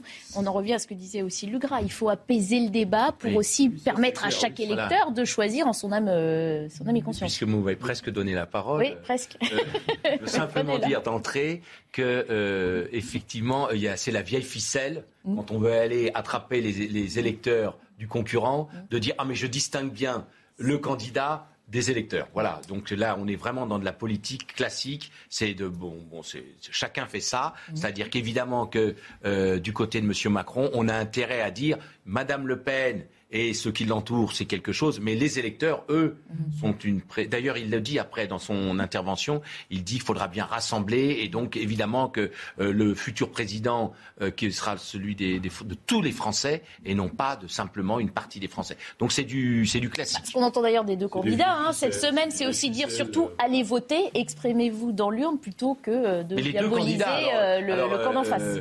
mon voisin dit c'est vieille ficelle, mais les deux les deux candidats pratiquent la chose, c'est-à-dire aujourd'hui en en réalité, quand on écoute Madame Le Pen, c'est laisser venir à moi tous les petits-enfants hein, en, ce, dimanche de Pâques. Et vraiment, je suis la mère de la France. Mm. Donc elle accueille tout le monde, même ceux qui ont osé soutenir Macron par le passé. Ils peuvent peut-être un jour ouvrir les bah, yeux. et donc voilà. Mais de, l'autre côté, euh, Emmanuel Macron, vous avez peut-être un peu péché pour être dans la métaphore euh, du jour en, allant vers Madame Le Pen, mais vous pouvez revenir, reprenez un peu de raison, voter pour Emmanuel Macron. Donc on est dans un, ça c'est de la politique classique, respectable. Ça fait partie aussi euh, de la stratégie de second tour pour l'un et pour l'autre. Non, mais quand euh, je disais vieille ficelle, euh, voilà, j'écoutais Emmanuel Macron hier et depuis euh, des jours maintenant, on a droit à des tribunes de sportifs, on a droit à ces qualificatifs d'extrême droite. Extrême droite, c'est être contre le régime parlementaire. Enfin, voilà, en 2017, Marine Le Pen fait 11 millions de voix. On se retrouve avec 7 députés. Est-ce qu'on a retrouvé le 6 février 34 Est-ce qu'il y a des, des, centaines de personnes qui ont marché sur l'Assemblée nationale? Non, c'est la violence. Il n'y a pas de propos violents dans la bouche de, de Marine Le Pen.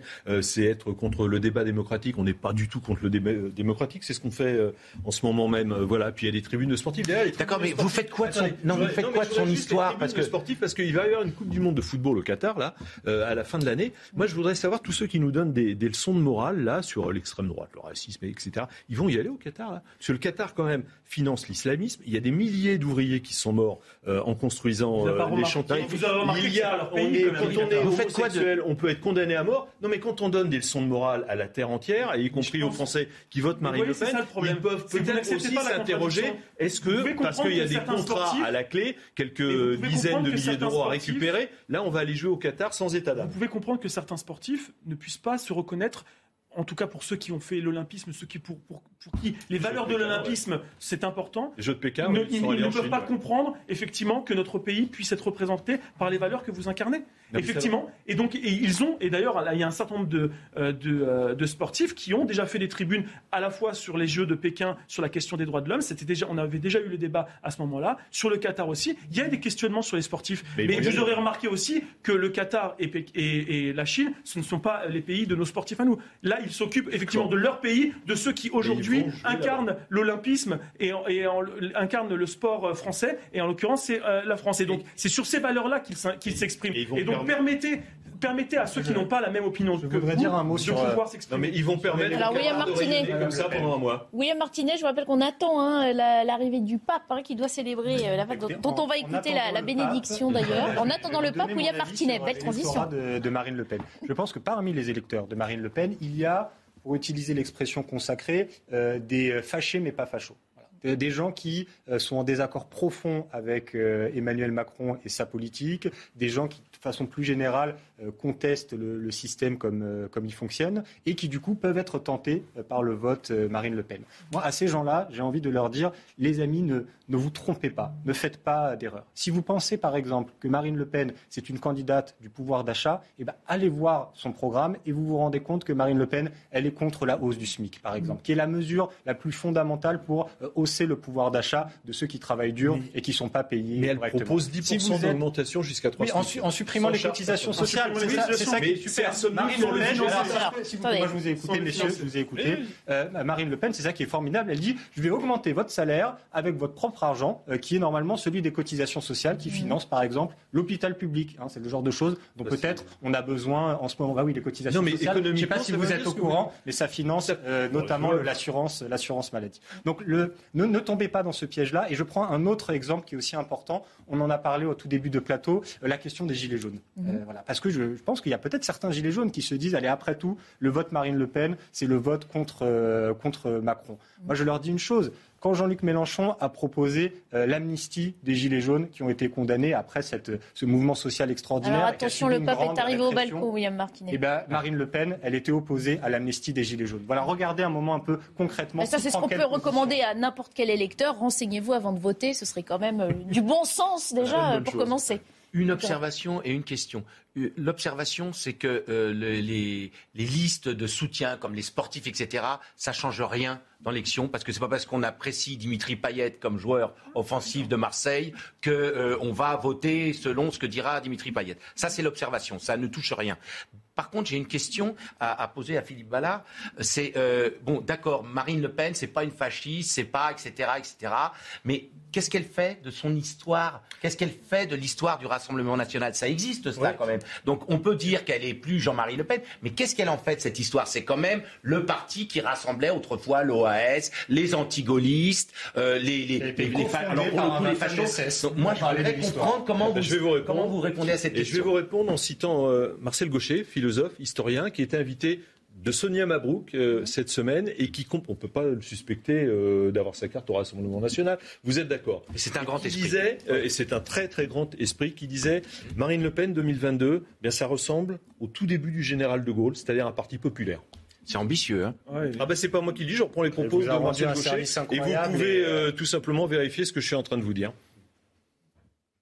Enfin, ça répond pas à la question de l'histoire du. du, je vous dis, d'accord, c'est peut-être De Gaulle. Marine Le Pen 2022, c'est ça. mais, mais, mais, mais d'accord, mais son histoire, qu'est-ce qu'elle en fait social C'est un parti populaire, national et social. La création du Front National. Le Front National a été Mais qu'est-ce qu'elle fait de Aujourd'hui, qu'est-ce qu'elle. Est-ce qu'elle était à Waffen-SS Moi, j'ai une question. Est-ce que Marine Le Pen condamne évidemment entre ce qui est. Est-ce que Marine Le Pen condamne l'histoire du Front National Qu'est-ce qu'elle en fait, ça Elle le gère comment C'est quand même une question essentielle pour les Français. Vous me parlez. moi, je pense que c'est plutôt le projet. Mais dis-moi d'où tu viens. C'est le projet. C'est le projet. Oui, non, mais euh, bah, moi, voilà, j'aime beaucoup la réponse de Marcel euh, Gaucher. Et euh, tout ça, ces débats, ça empêche de parler de la France pour les 5 ans à venir, pour les 10, 15, 20 ans, parce que ce qu'on engage, et on va devoir se taire maintenant pour suivre en direct la bénédiction donc du pape en ce dimanche de Pâques. De Pâques. Jésus le crucifié est ressuscité. Il vient au milieu de ceux qui le pleurent, enfermés dans leur maison, remplis de peur et d'angoisse. Il vient au milieu d'eux et dit, La paix soit avec vous. Il montre les plaies de ses mains et de ses pieds, la blessure de son flanc. Ce n'est pas un fantôme, c'est précisément lui, le même Jésus qui est mort sur la croix et qui a été déposé dans le tombeau Devant les regards incrédules des disciples, il répète La paix soit avec vous. Nos regards sont aussi incrédules en cette Pâque de guerre. Nous avons vu trop de sang, trop de violence. Nos cœurs se sont remplis aussi de peur et d'angoisse, tandis qu'un grand nombre de nos frères et sœurs ont dû s'enfermer pour se défendre contre les bombes. Nous avons, dû, nous avons du mal à croire que Jésus soit vraiment ressuscité, qu'il ait vraiment vaincu la mort. Serait-ce peut-être une illusion, un fruit de notre imagination? Non, non, ce n'est pas une illusion. Aujourd'hui, plus que jamais, retentit l'annonce pascale si chère à l'Orient chrétien. Le Christ est ressuscité.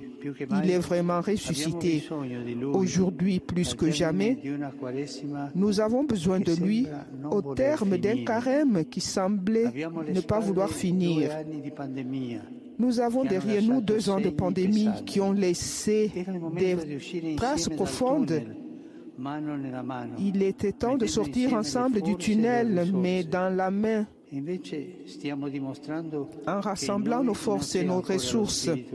Et au lieu de cela, nous démontrons qu'en nous, il y a encore l'esprit de Caïn qui regarde Abel non pas comme un frère, mais comme un rival.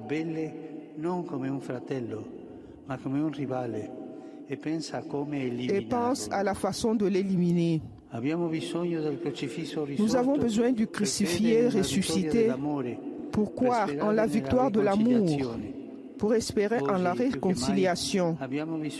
Aujourd'hui, plus que jamais, nous avons besoin de lui, qu'il vienne parmi nous et nous dise encore, la paix soit avec vous. Lui seul peut le faire. Lui seul a le droit de nous annoncer la paix aujourd'hui. Jésus seul, parce qu'il porte les plaies, nos plaies. Ces plaies sont deux fois les nôtres. Les nôtres parce qu'elles lui ont été faites par nous, par nos péchés, par notre dureté de cœur, par notre haine fratricide. Et les nôtres parce qu'il les porte pour nous. Il ne les a pas effacées de son corps glorieux il a voulu les garder, les porter en lui pour toujours.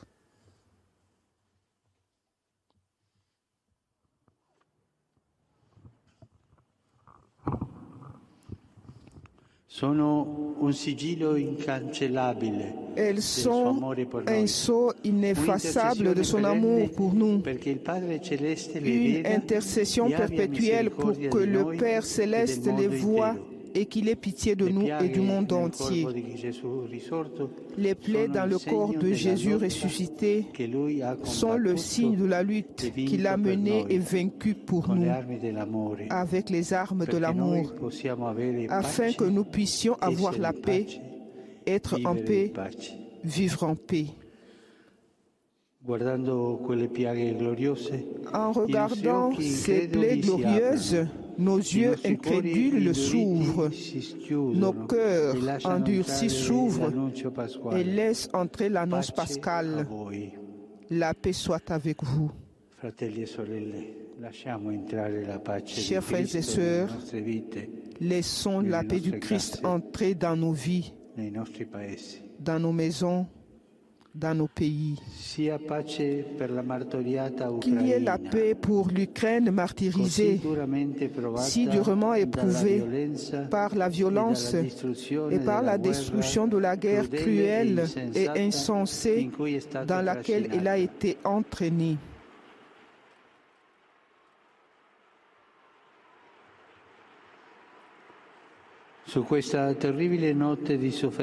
Qu'une nouvelle aube d'espérance se lève bientôt sur cette terrible nuit de souffrance et de mort.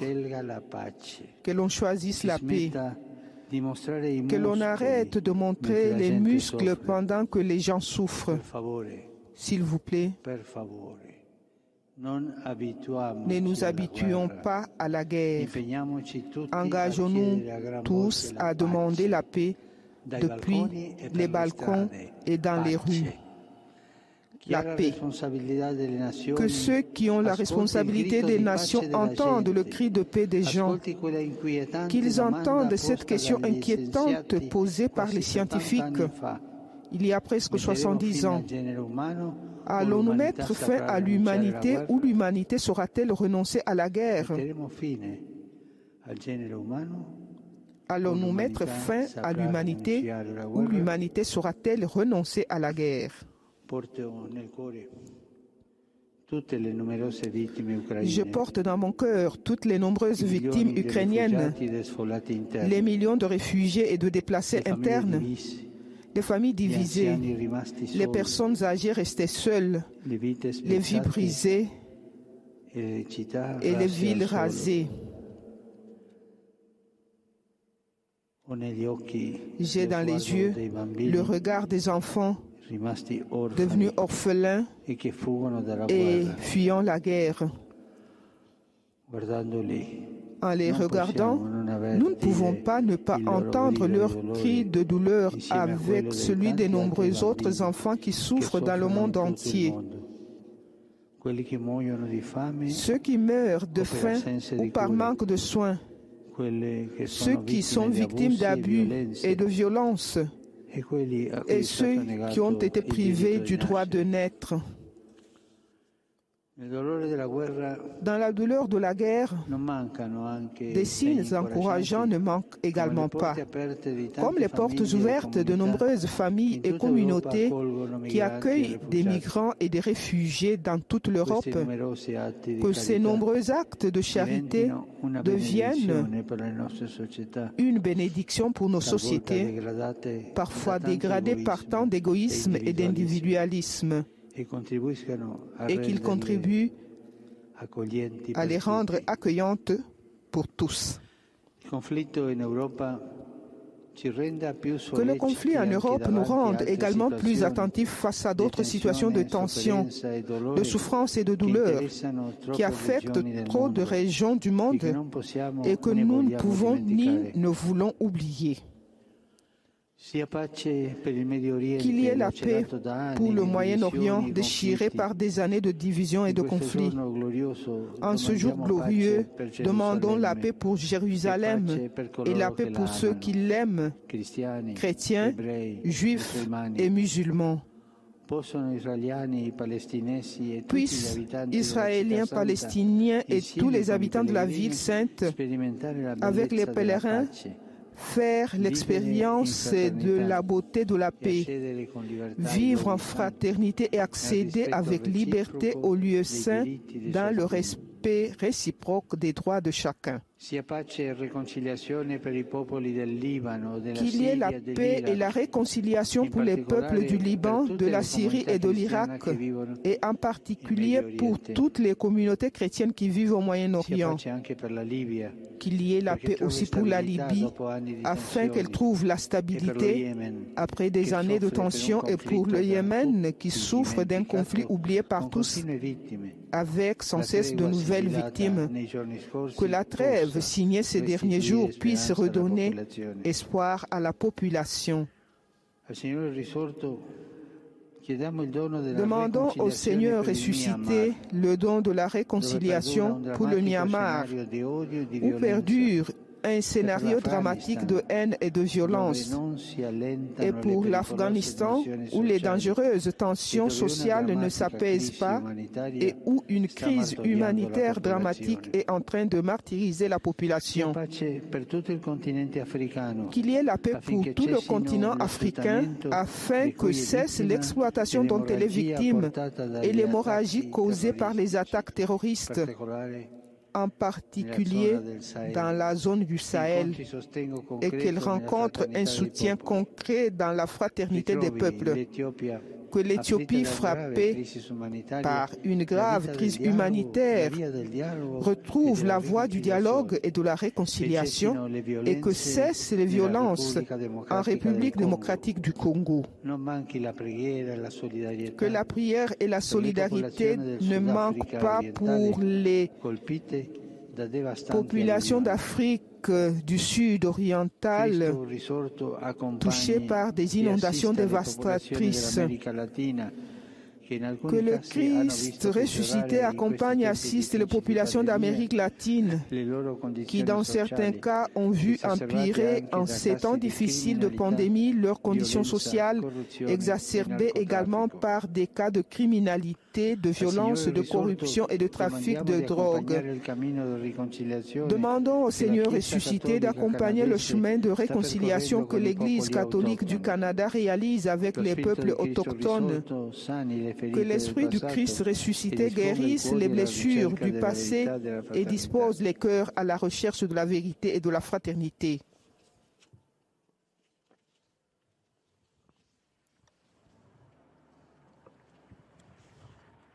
Le pape pose un regard. Chers frères et sœurs, chaque guerre porte en elle des séquelles qui impliquent toute l'humanité, des deuils au drame des réfugiés, à la crise économique et alimentaire dont on voit déjà les signes avant-coureurs. Face aux signes persistants de la guerre, comme aux nombreuses et douloureuses défaites de la vie, le Christ vainqueur du péché, de la peur et de la mort exhorte à ne pas abandonner, s'abandonner au mal et à la violence. Chers frères et sœurs, laissons-nous vaincre par la paix du Christ.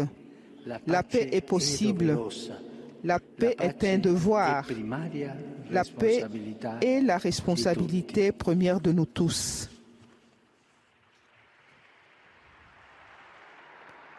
Voilà le message du le message pascal du pape François sur la paix dans le monde, la paix du Christ ressuscité, la paix dont le monde a tant besoin. Il Santo Padre Francesco, a tutti i fedeli presenti e Le Saint-Père François.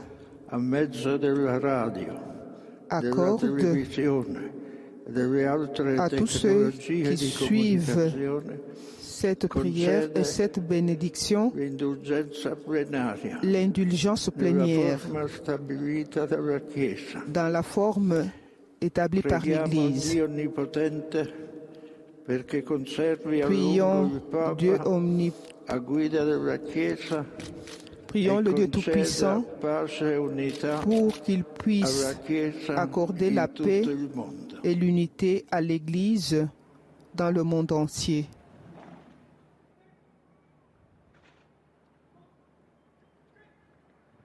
Euh, L'indulgence plénière qui accompagne cette bénédiction.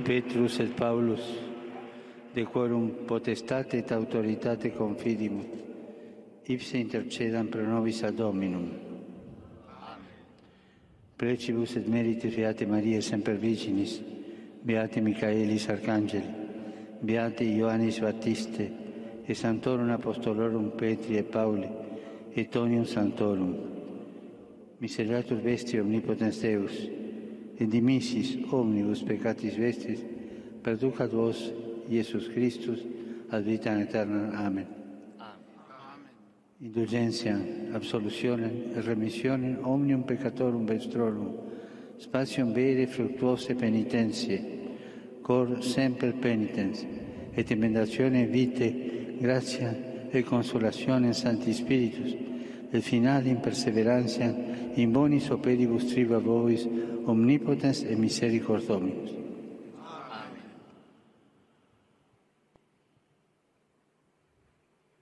Et benedictio Dei omnipotentis, Patris et Filii et Spiritus Sancti, descendat super vos et maneat semper.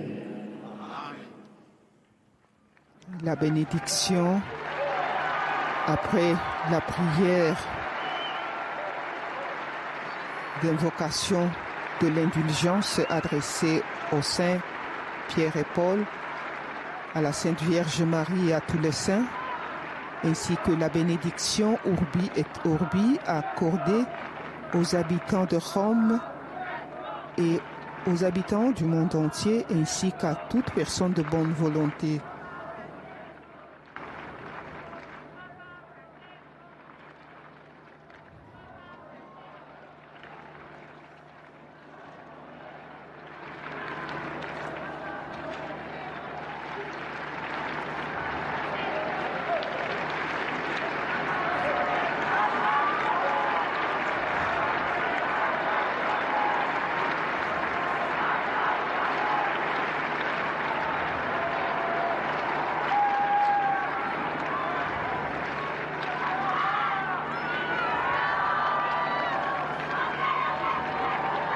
de loge centrale de la basilique pétrinienne, nous venons de recevoir la bénédiction Urbi et Orbi, ainsi que le message du pape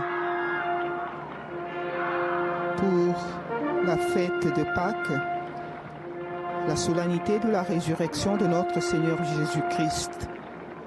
À présent, l'exécution de l'hymne national du Vatican par les gardes suisses ainsi qu'un corps de carabiniers. Cette exécution de l'hymne national du Vatican est accompagnée aussi avec l'exécution de l'hymne national de l'Italie.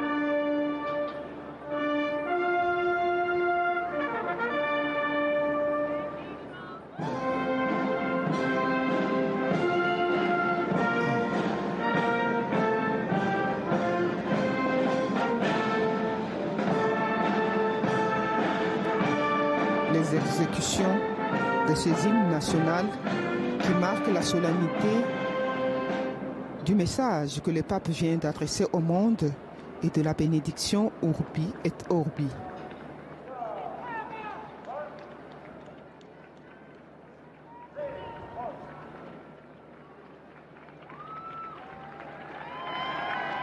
Les pèlerins présents place Saint-Pierre montrent aussi leur patriotisme en exhibant les drapeaux de plusieurs pays, en saluant le pape en brandissant ses drapeaux et le Saint-Père qui les salue aussi chaleureusement.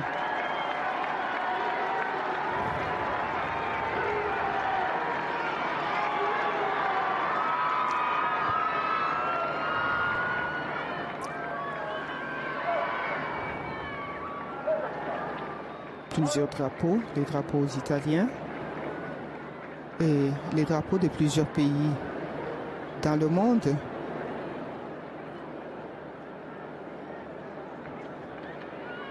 Mes chers amis, avec euh, c'est déjà la dernière demi-heure de Midi News. Aujourd'hui, nous sommes toujours en compagnie de nos quatre invités que je vous représente. William Martinet, orateur national de la France Insoumise. Xavier Iacovelli, sénateur La République En Marche, délégué général de Territoire de Progrès. Luc Gras est également avec nous, il est politologue. Et Philippe Ballard, également porte-parole du Rassemblement national, conseiller régional d'Île-de-France. On va aborder dans quelques instants les résultats de cette grande consultation lancée au sein de la France euh, Insoumise pour sonder l'électorat euh, de Jean-Luc Mélenchon par rapport au second tour. On va analyser euh, ces résultats. Ce sera juste après le rappel des titres de l'actualité de ce dimanche fait par Soumaya Lalou.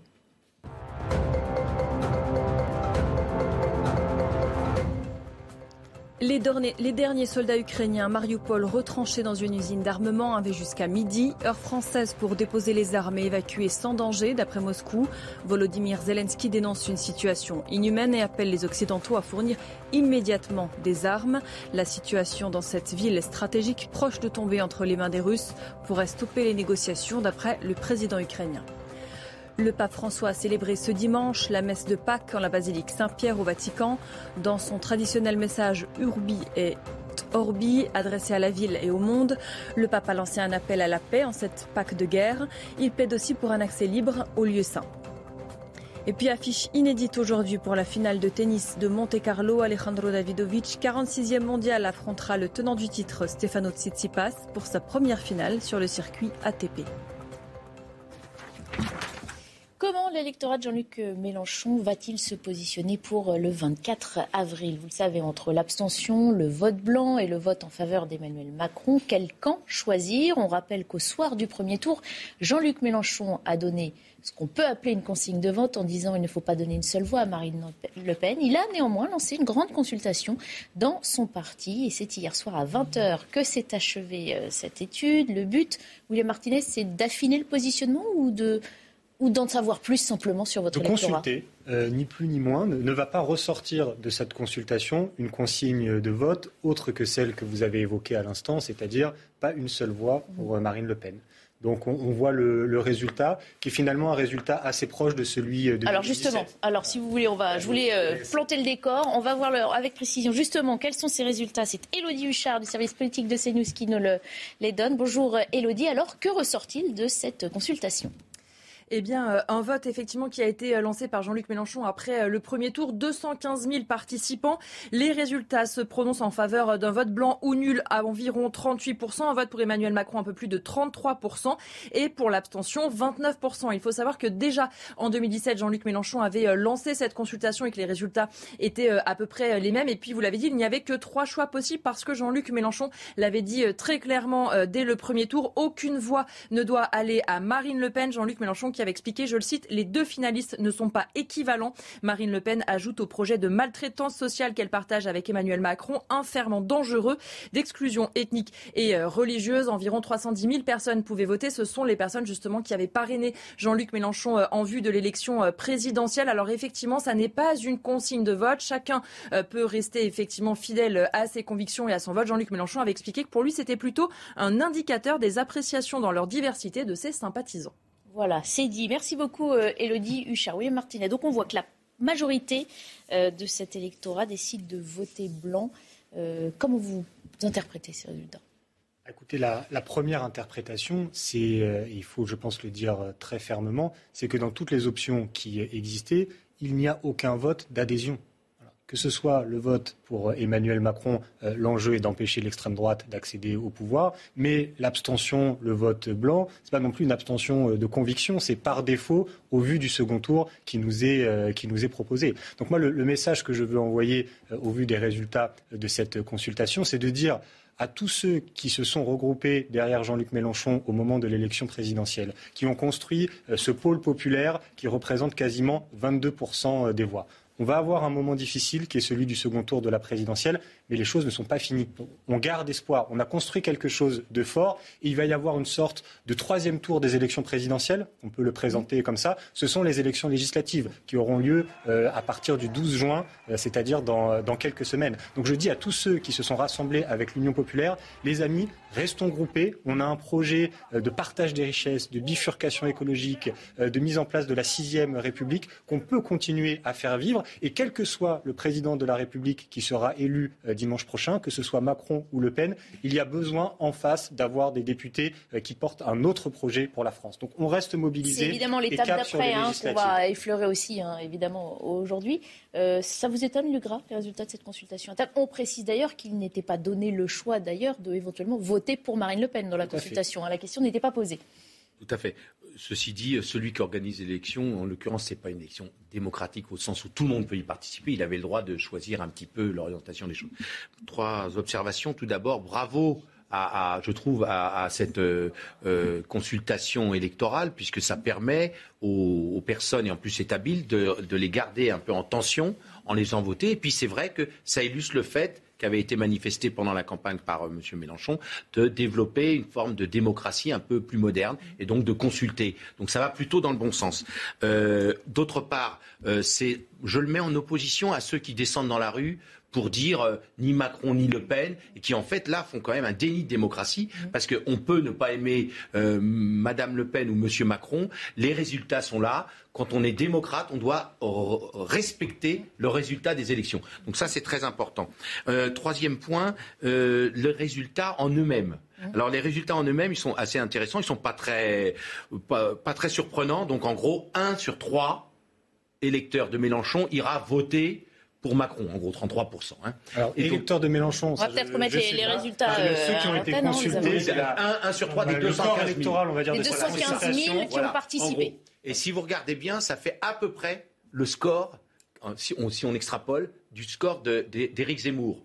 Donc vous voyez, c'est que c'est quand même à peu près intéressant. Voilà, on voit les chiffres, regardez. Ça fait à peu près. 65, 33, voilà. Donc 1 sur 3, ça fait 7%. 7%, euh, Jean-Luc Mélenchon a fait 21%, ça fait un tiers. Donc ça fait, euh, ça fait, voilà, on est dans le 7% à peu près. Voyez Et donc euh, le politologue que je suis dit, c'est en fait euh, un résultat à effet nul. C'est-à-dire qu'on repart dans la course. C'est intéressant de voir qu'il y a à peu près l'électorat de M. Zemmour, qui devrait aller vers Marine Le Pen, sera à peu près euh, contré politiquement par ces électeurs Mélenchon qui se disent prêts, euh, en se bouchant les oreilles et le nez, à aller voter quand même euh, Emmanuel Macron. Résultat nul, le grave, ça veut dire que ça ne sert à rien? Non, pas du tout. L'expression démocratique sert toujours à quelque chose. D'accord. Xavier Acmeli, quel regard vous portez sur cette, cette consultation? C'est dommage, vous dites que ça va être plus difficile à aller chercher les Non, je me, je me, dis qu'il reste une semaine pour convaincre les 66%, 64% pardon, de, euh, d'abstentionnistes ou de votes blancs euh, qui ont effectivement parrainé euh, Jean-Luc Mélenchon. on, a, on a besoin de rassembler et c'est le rôle de toute façon du président de la République. C'est-à-dire qu'au premier tour, c'est un choix d'adhésion le plus souvent.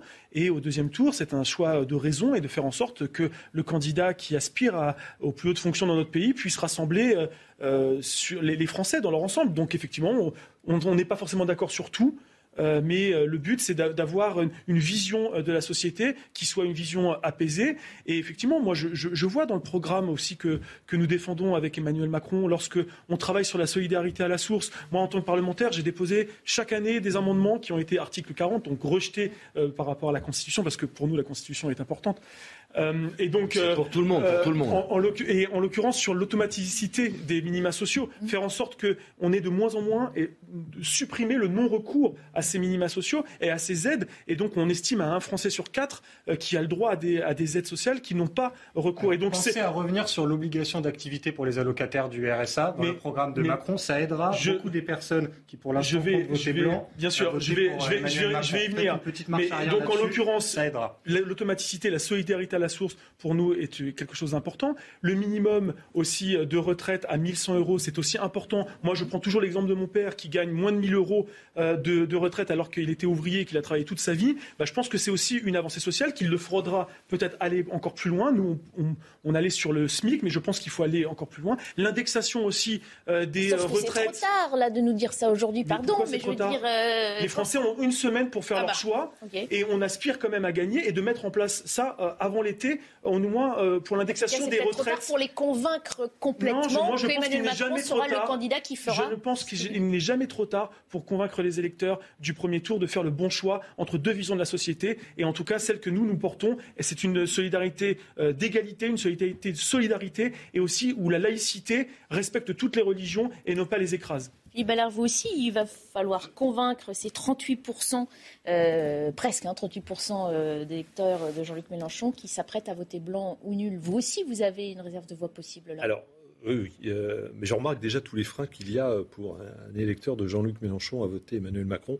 On parlait de la retraite à 65 ans, le RSA, parce que ça met quand même euh, le travail à 6 euros de l'heure. Euh, voilà, comme progrès social, on, on, fait, on fait mieux.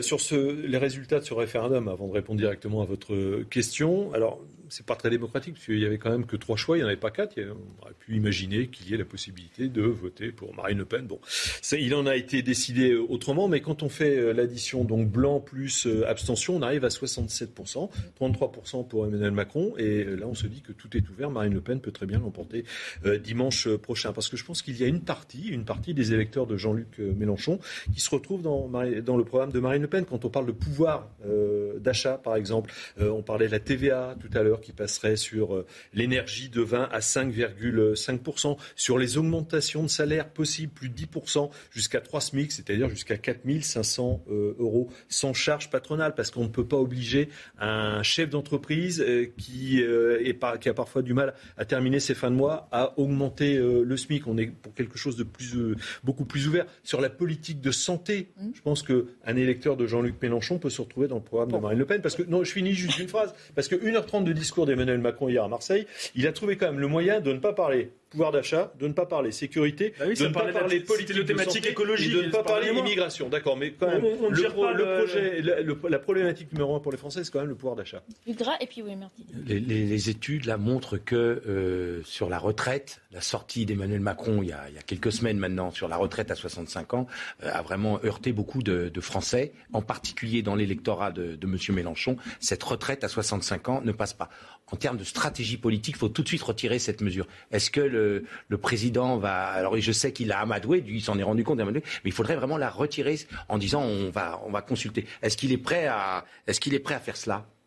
Ah, moi, je ne suis pas le porte-parole du président et du candidat en l'occurrence. Il a déjà fait un Parce pas. Il gagne l'élection. Hein. Il dit demain, il enlève ça, il gagne l'élection. Vous m'avez posé une question, j'essaie de vous, vous, répondre, même si je n'ai pas forcément l'intégralité de la réponse. Donc, il a effectivement dit qu'il ne voulait pas euh, heurter et donc il souhaitait remettre ça euh, sur la table. Il a même, il n'a pas exclu d'ailleurs de rentrer sur un référendum pour prendre, pour euh, poser cette question auprès euh, des Français. Mais moi, ce que je vois aussi, c'est que le volet 65 ans est effectivement un des volets de cette réforme voulue par le candidat. Il a dit d'ailleurs qu'il pouvait redescendre à 64 ans et on pourrait consulter les Français. Mais aussi le minimum à 1100 euros de retraite pour à taux plein. Et il y a aussi la prise en compte de la pénibilité et des carrières longues qui me paraît moi indispensable. Et donc on pourra toujours partir beaucoup plus tôt lorsqu'on a été ouvrier ou qu'on a eu une pénibilité, et ça sera du cas par cas et non pas par branche. Et je pense que ça, c'est aussi un changement euh, euh, de, paradigme par rapport à ce qui était voulu sur le précédent quinquennat avec François Hollande, sur un peu l'usine à gaz qu'on avait sur la pénibilité et qui malheureusement n'était pas appliquée.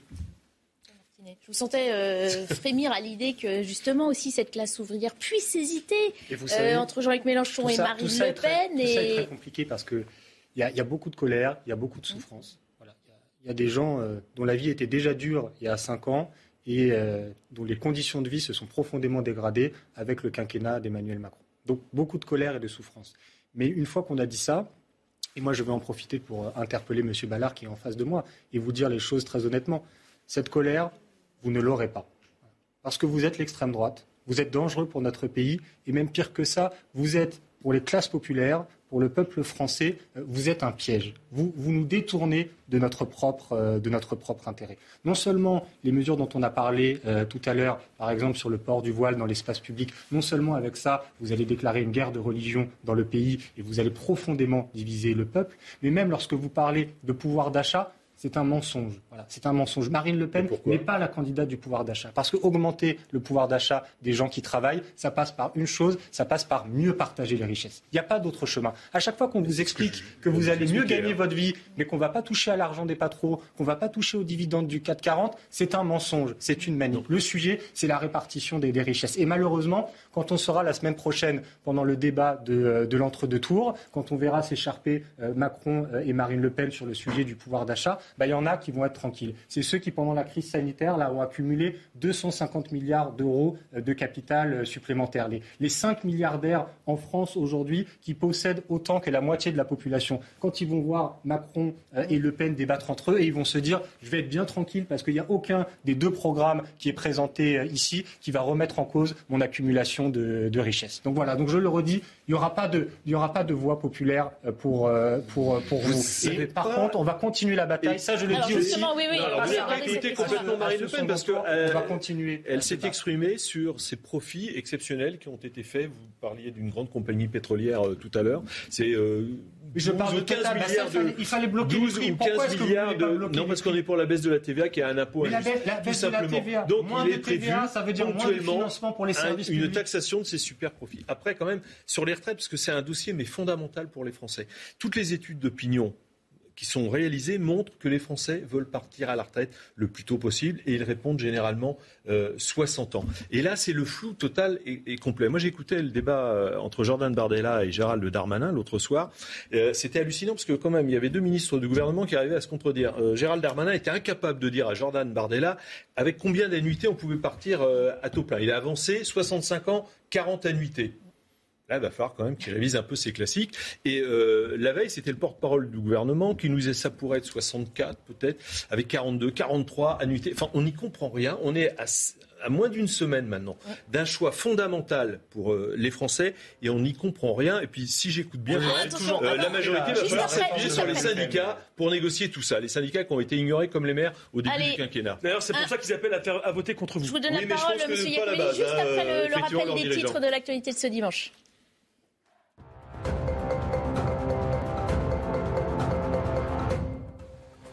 Jean-François Copé appelle à voter. Emmanuel Macron, le maire LR de Meaux, s'est exprimé dans le journal du dimanche. Il encourage le président candidat à conclure un pacte avec les Républicains.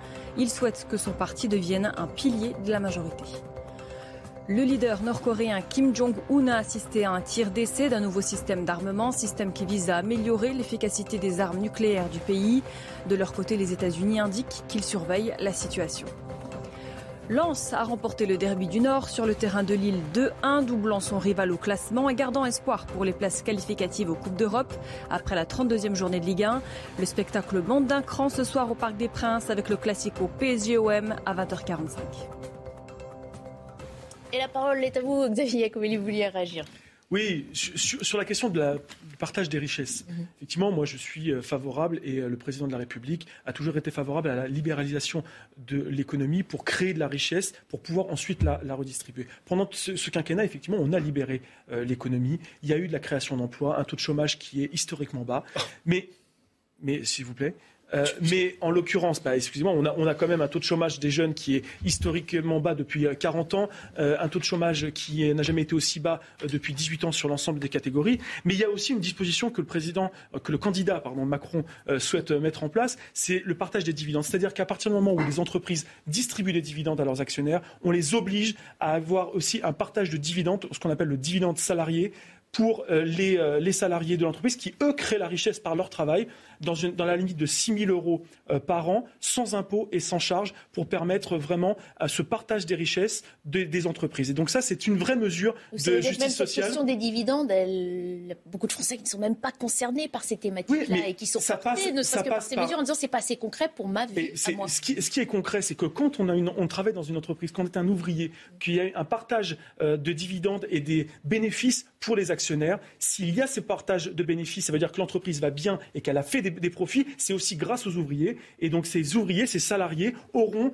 également de façon obligatoire une, répartition de cette richesse par des primes, soit euh, des primes, soit des dividendes salariés, euh, suivant l'appellation qui sera donnée par le Parlement. Non, mais je réagissais euh, à, vos propos parce que Emmanuel Macron, le 31 décembre, prenait, parlait, vous reprenez ces éléments de langage, jamais le chômage n'a été aussi bas depuis 15 ans. Ah, c'est ce que vous nous dites. Alors je ne savais pas qu'on allait en parler, mais quand il a eu cette phrase, moi je suis allé sur le site euh, de Pôle Emploi, les chiffres de la DARES. Voilà, que je ne savais pas qu'on allait en parler, mais j'ai toujours cette feuille euh, avec moi. Alors, c'est illisible hein, à l'antenne. Mais je vais vous montrer les courbes. Voilà. En haut, vous avez la courbe des chômeurs catégorie A, B et C. A, c'est ceux qui sont sans emploi. B et C, qui travaillent par euh, intermittence. Au 31 décembre dernier, on en était, chiffre Pôle emploi, hein, de la DARES, à 5 400 000. Il y a 15 ans, on était à 3 200 000. Alors maintenant, il faut nous expliquer que 5 400 000, c'est plus bas que 3 200 000. bon courage. mais c'est un mensonge. En fait, vous, comparez il y a 15 ans, français. Vous, comparez il y a 15 ans, nous on compare par rapport au début du quinquennat, on n'est pas forcément pas responsable. Il y a moins de chômeurs Emmanuel Macron qu'il y a 15 ans. Emmanuel Macron n'est pas. Oui, alors il y a effectivement moins, il y a plus de chômeurs maintenant qu'il y a 40 ans. Ça, on est d'accord avec Il y a 15 ans. Il y a 15 non, mais pardonnez-moi, on est responsable, Emmanuel Macron est responsable de son quinquennat. Et en l'occurrence, quand il a récupéré les responsabilités en 2017, il y avait plus de chômeurs que ce qu'il y en a aujourd'hui. Ça, c'est bah, une réalité. Je vais vous donner. Allez, je, vous la donne. Cadeau. Donc, et vous verrez que ce que vous dites, c'est ah bah c'est la DARES. Mais non, objectivement, objectivement, vous avez raison tous les deux. C'est-à-dire que depuis 15 ans, évidemment, il y a plus de chômeurs aujourd'hui qu'il y a 15 ans. Mais ce que dit euh, donc le représentant de, de l'AREM, c'est de dire que entre le début du quinquennat d'Emmanuel Macron et aujourd'hui, effectivement, il y a eu quand même moins de, il y a moins de chômeurs. Toutes catégories confondues, c'est le même, c'est le même niveau. 2017, c'est là. Hein non, mais pour, une, pour, une, raison, pour une raison très simple. Mais pas il y a 15 ans. Pourquoi est-ce qu'on est exactement au même niveau de chômage qu'en 2017, toute catégorie de chômeurs euh, confondus Parce que la politique d'Emmanuel Macron, la catégorie d'emploi qui a été produite, c'est principalement de l'emploi précaire. Voilà, c'est pas de l'emploi euh, à temps plein, c'est des gens qui peuvent pas vivre euh, correctement du salaire qu'ils tirent de leur, de leur travail, c'est des gens qui cherchent un emploi à temps plein, mais comme, voilà, comme ils ont un emploi précaire, ça les fait changer de, ça les fait changer de, de catégorie. Mais le, le sujet du, du chômage, évidemment que ça reste un sujet, euh, un sujet majeur. Et que la, politique qu'on a eue depuis 2017 euh, de subvention euh, des grandes, des grandes entreprises avec les différents crédits d'impôt, c'est une politique qui n'a pas fonctionné, qui n'a pas permis de créer de l'emploi, de l'emploi durable. Et on se retrouve du coup avec une contradiction. Il y a eu un million, d'emplois qui ont été créés quand même depuis que je trouve terrible, c'est que quand on parle des allocataires du RSA, alors là, on a un président de la République ou un candidat qui nous dit va y avoir des obligations, hein, parce que vous touchez 500 euros euh, par mois, vous vivez dans la misère, mais peut-être que vous le faites exprès, donc va y avoir des obligations d'activité. Si je peux me permettre de répondre, simplement le crédit d'impôt compétitivité emploi qui coûte 40 milliards, là, il n'y a aucune obligation pour les entreprises. Pas d'obligation de création d'emploi, pas d'obligation d'investissement dans l'écologie.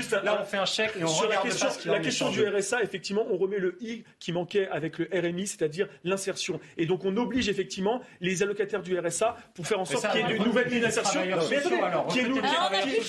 de l'insertion. Et donc je pense que c'est très important parce qu'on ne veut pas se donner de bonne conscience en disant on donne une allocation à des allocataires, nous on veut surtout les faire sortir et qu'ils puissent revenir dans la, dans la vie active. Alors je veux simplement dire, sur le chômage, d'habitude c'est un item très important dans une élection présidentielle. Sur ce sujet-là, on remarque que Macron est quand même peu attaqué sur ce, sur ce résultat parce que le résultat n'est pas mauvais. Bon, il y a mon petit doigt qui me dit quand même qu'il y a beaucoup d'électeurs de Jean-Luc Mélenchon qui vont avoir du mal à voter pour Emmanuel ça, Macron. Ça, on le savait quand déjà. on entend les, euh, les, débats sur ce plateau. Hein. Tout le monde peut se renseigner sur les programmes hein, des deux euh, candidats pour le, second tour, évidemment, et voter en conscience. Merci à tous les cas d'avoir participé à Midi News Weekend. Merci à vous. À suivre Enquête euh, d'Esprit, je vous retrouve pour ma part à 15h45.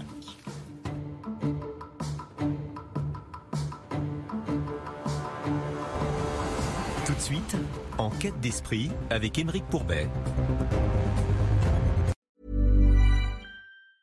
Hey, it's Danny Pellegrino from Everything Iconic. Ready to upgrade your style game without blowing your budget? Check out Quince. They've got all the good stuff shirts and polos, activewear, and fine leather goods, all at 50 to 80% less than other high end brands. And the best part? They're all about safe, ethical, and responsible manufacturing. Get that luxury vibe without the luxury price tag. Hit up quince.com slash upgrade for free shipping and 365 day returns on your next order. That's quince.com slash upgrade.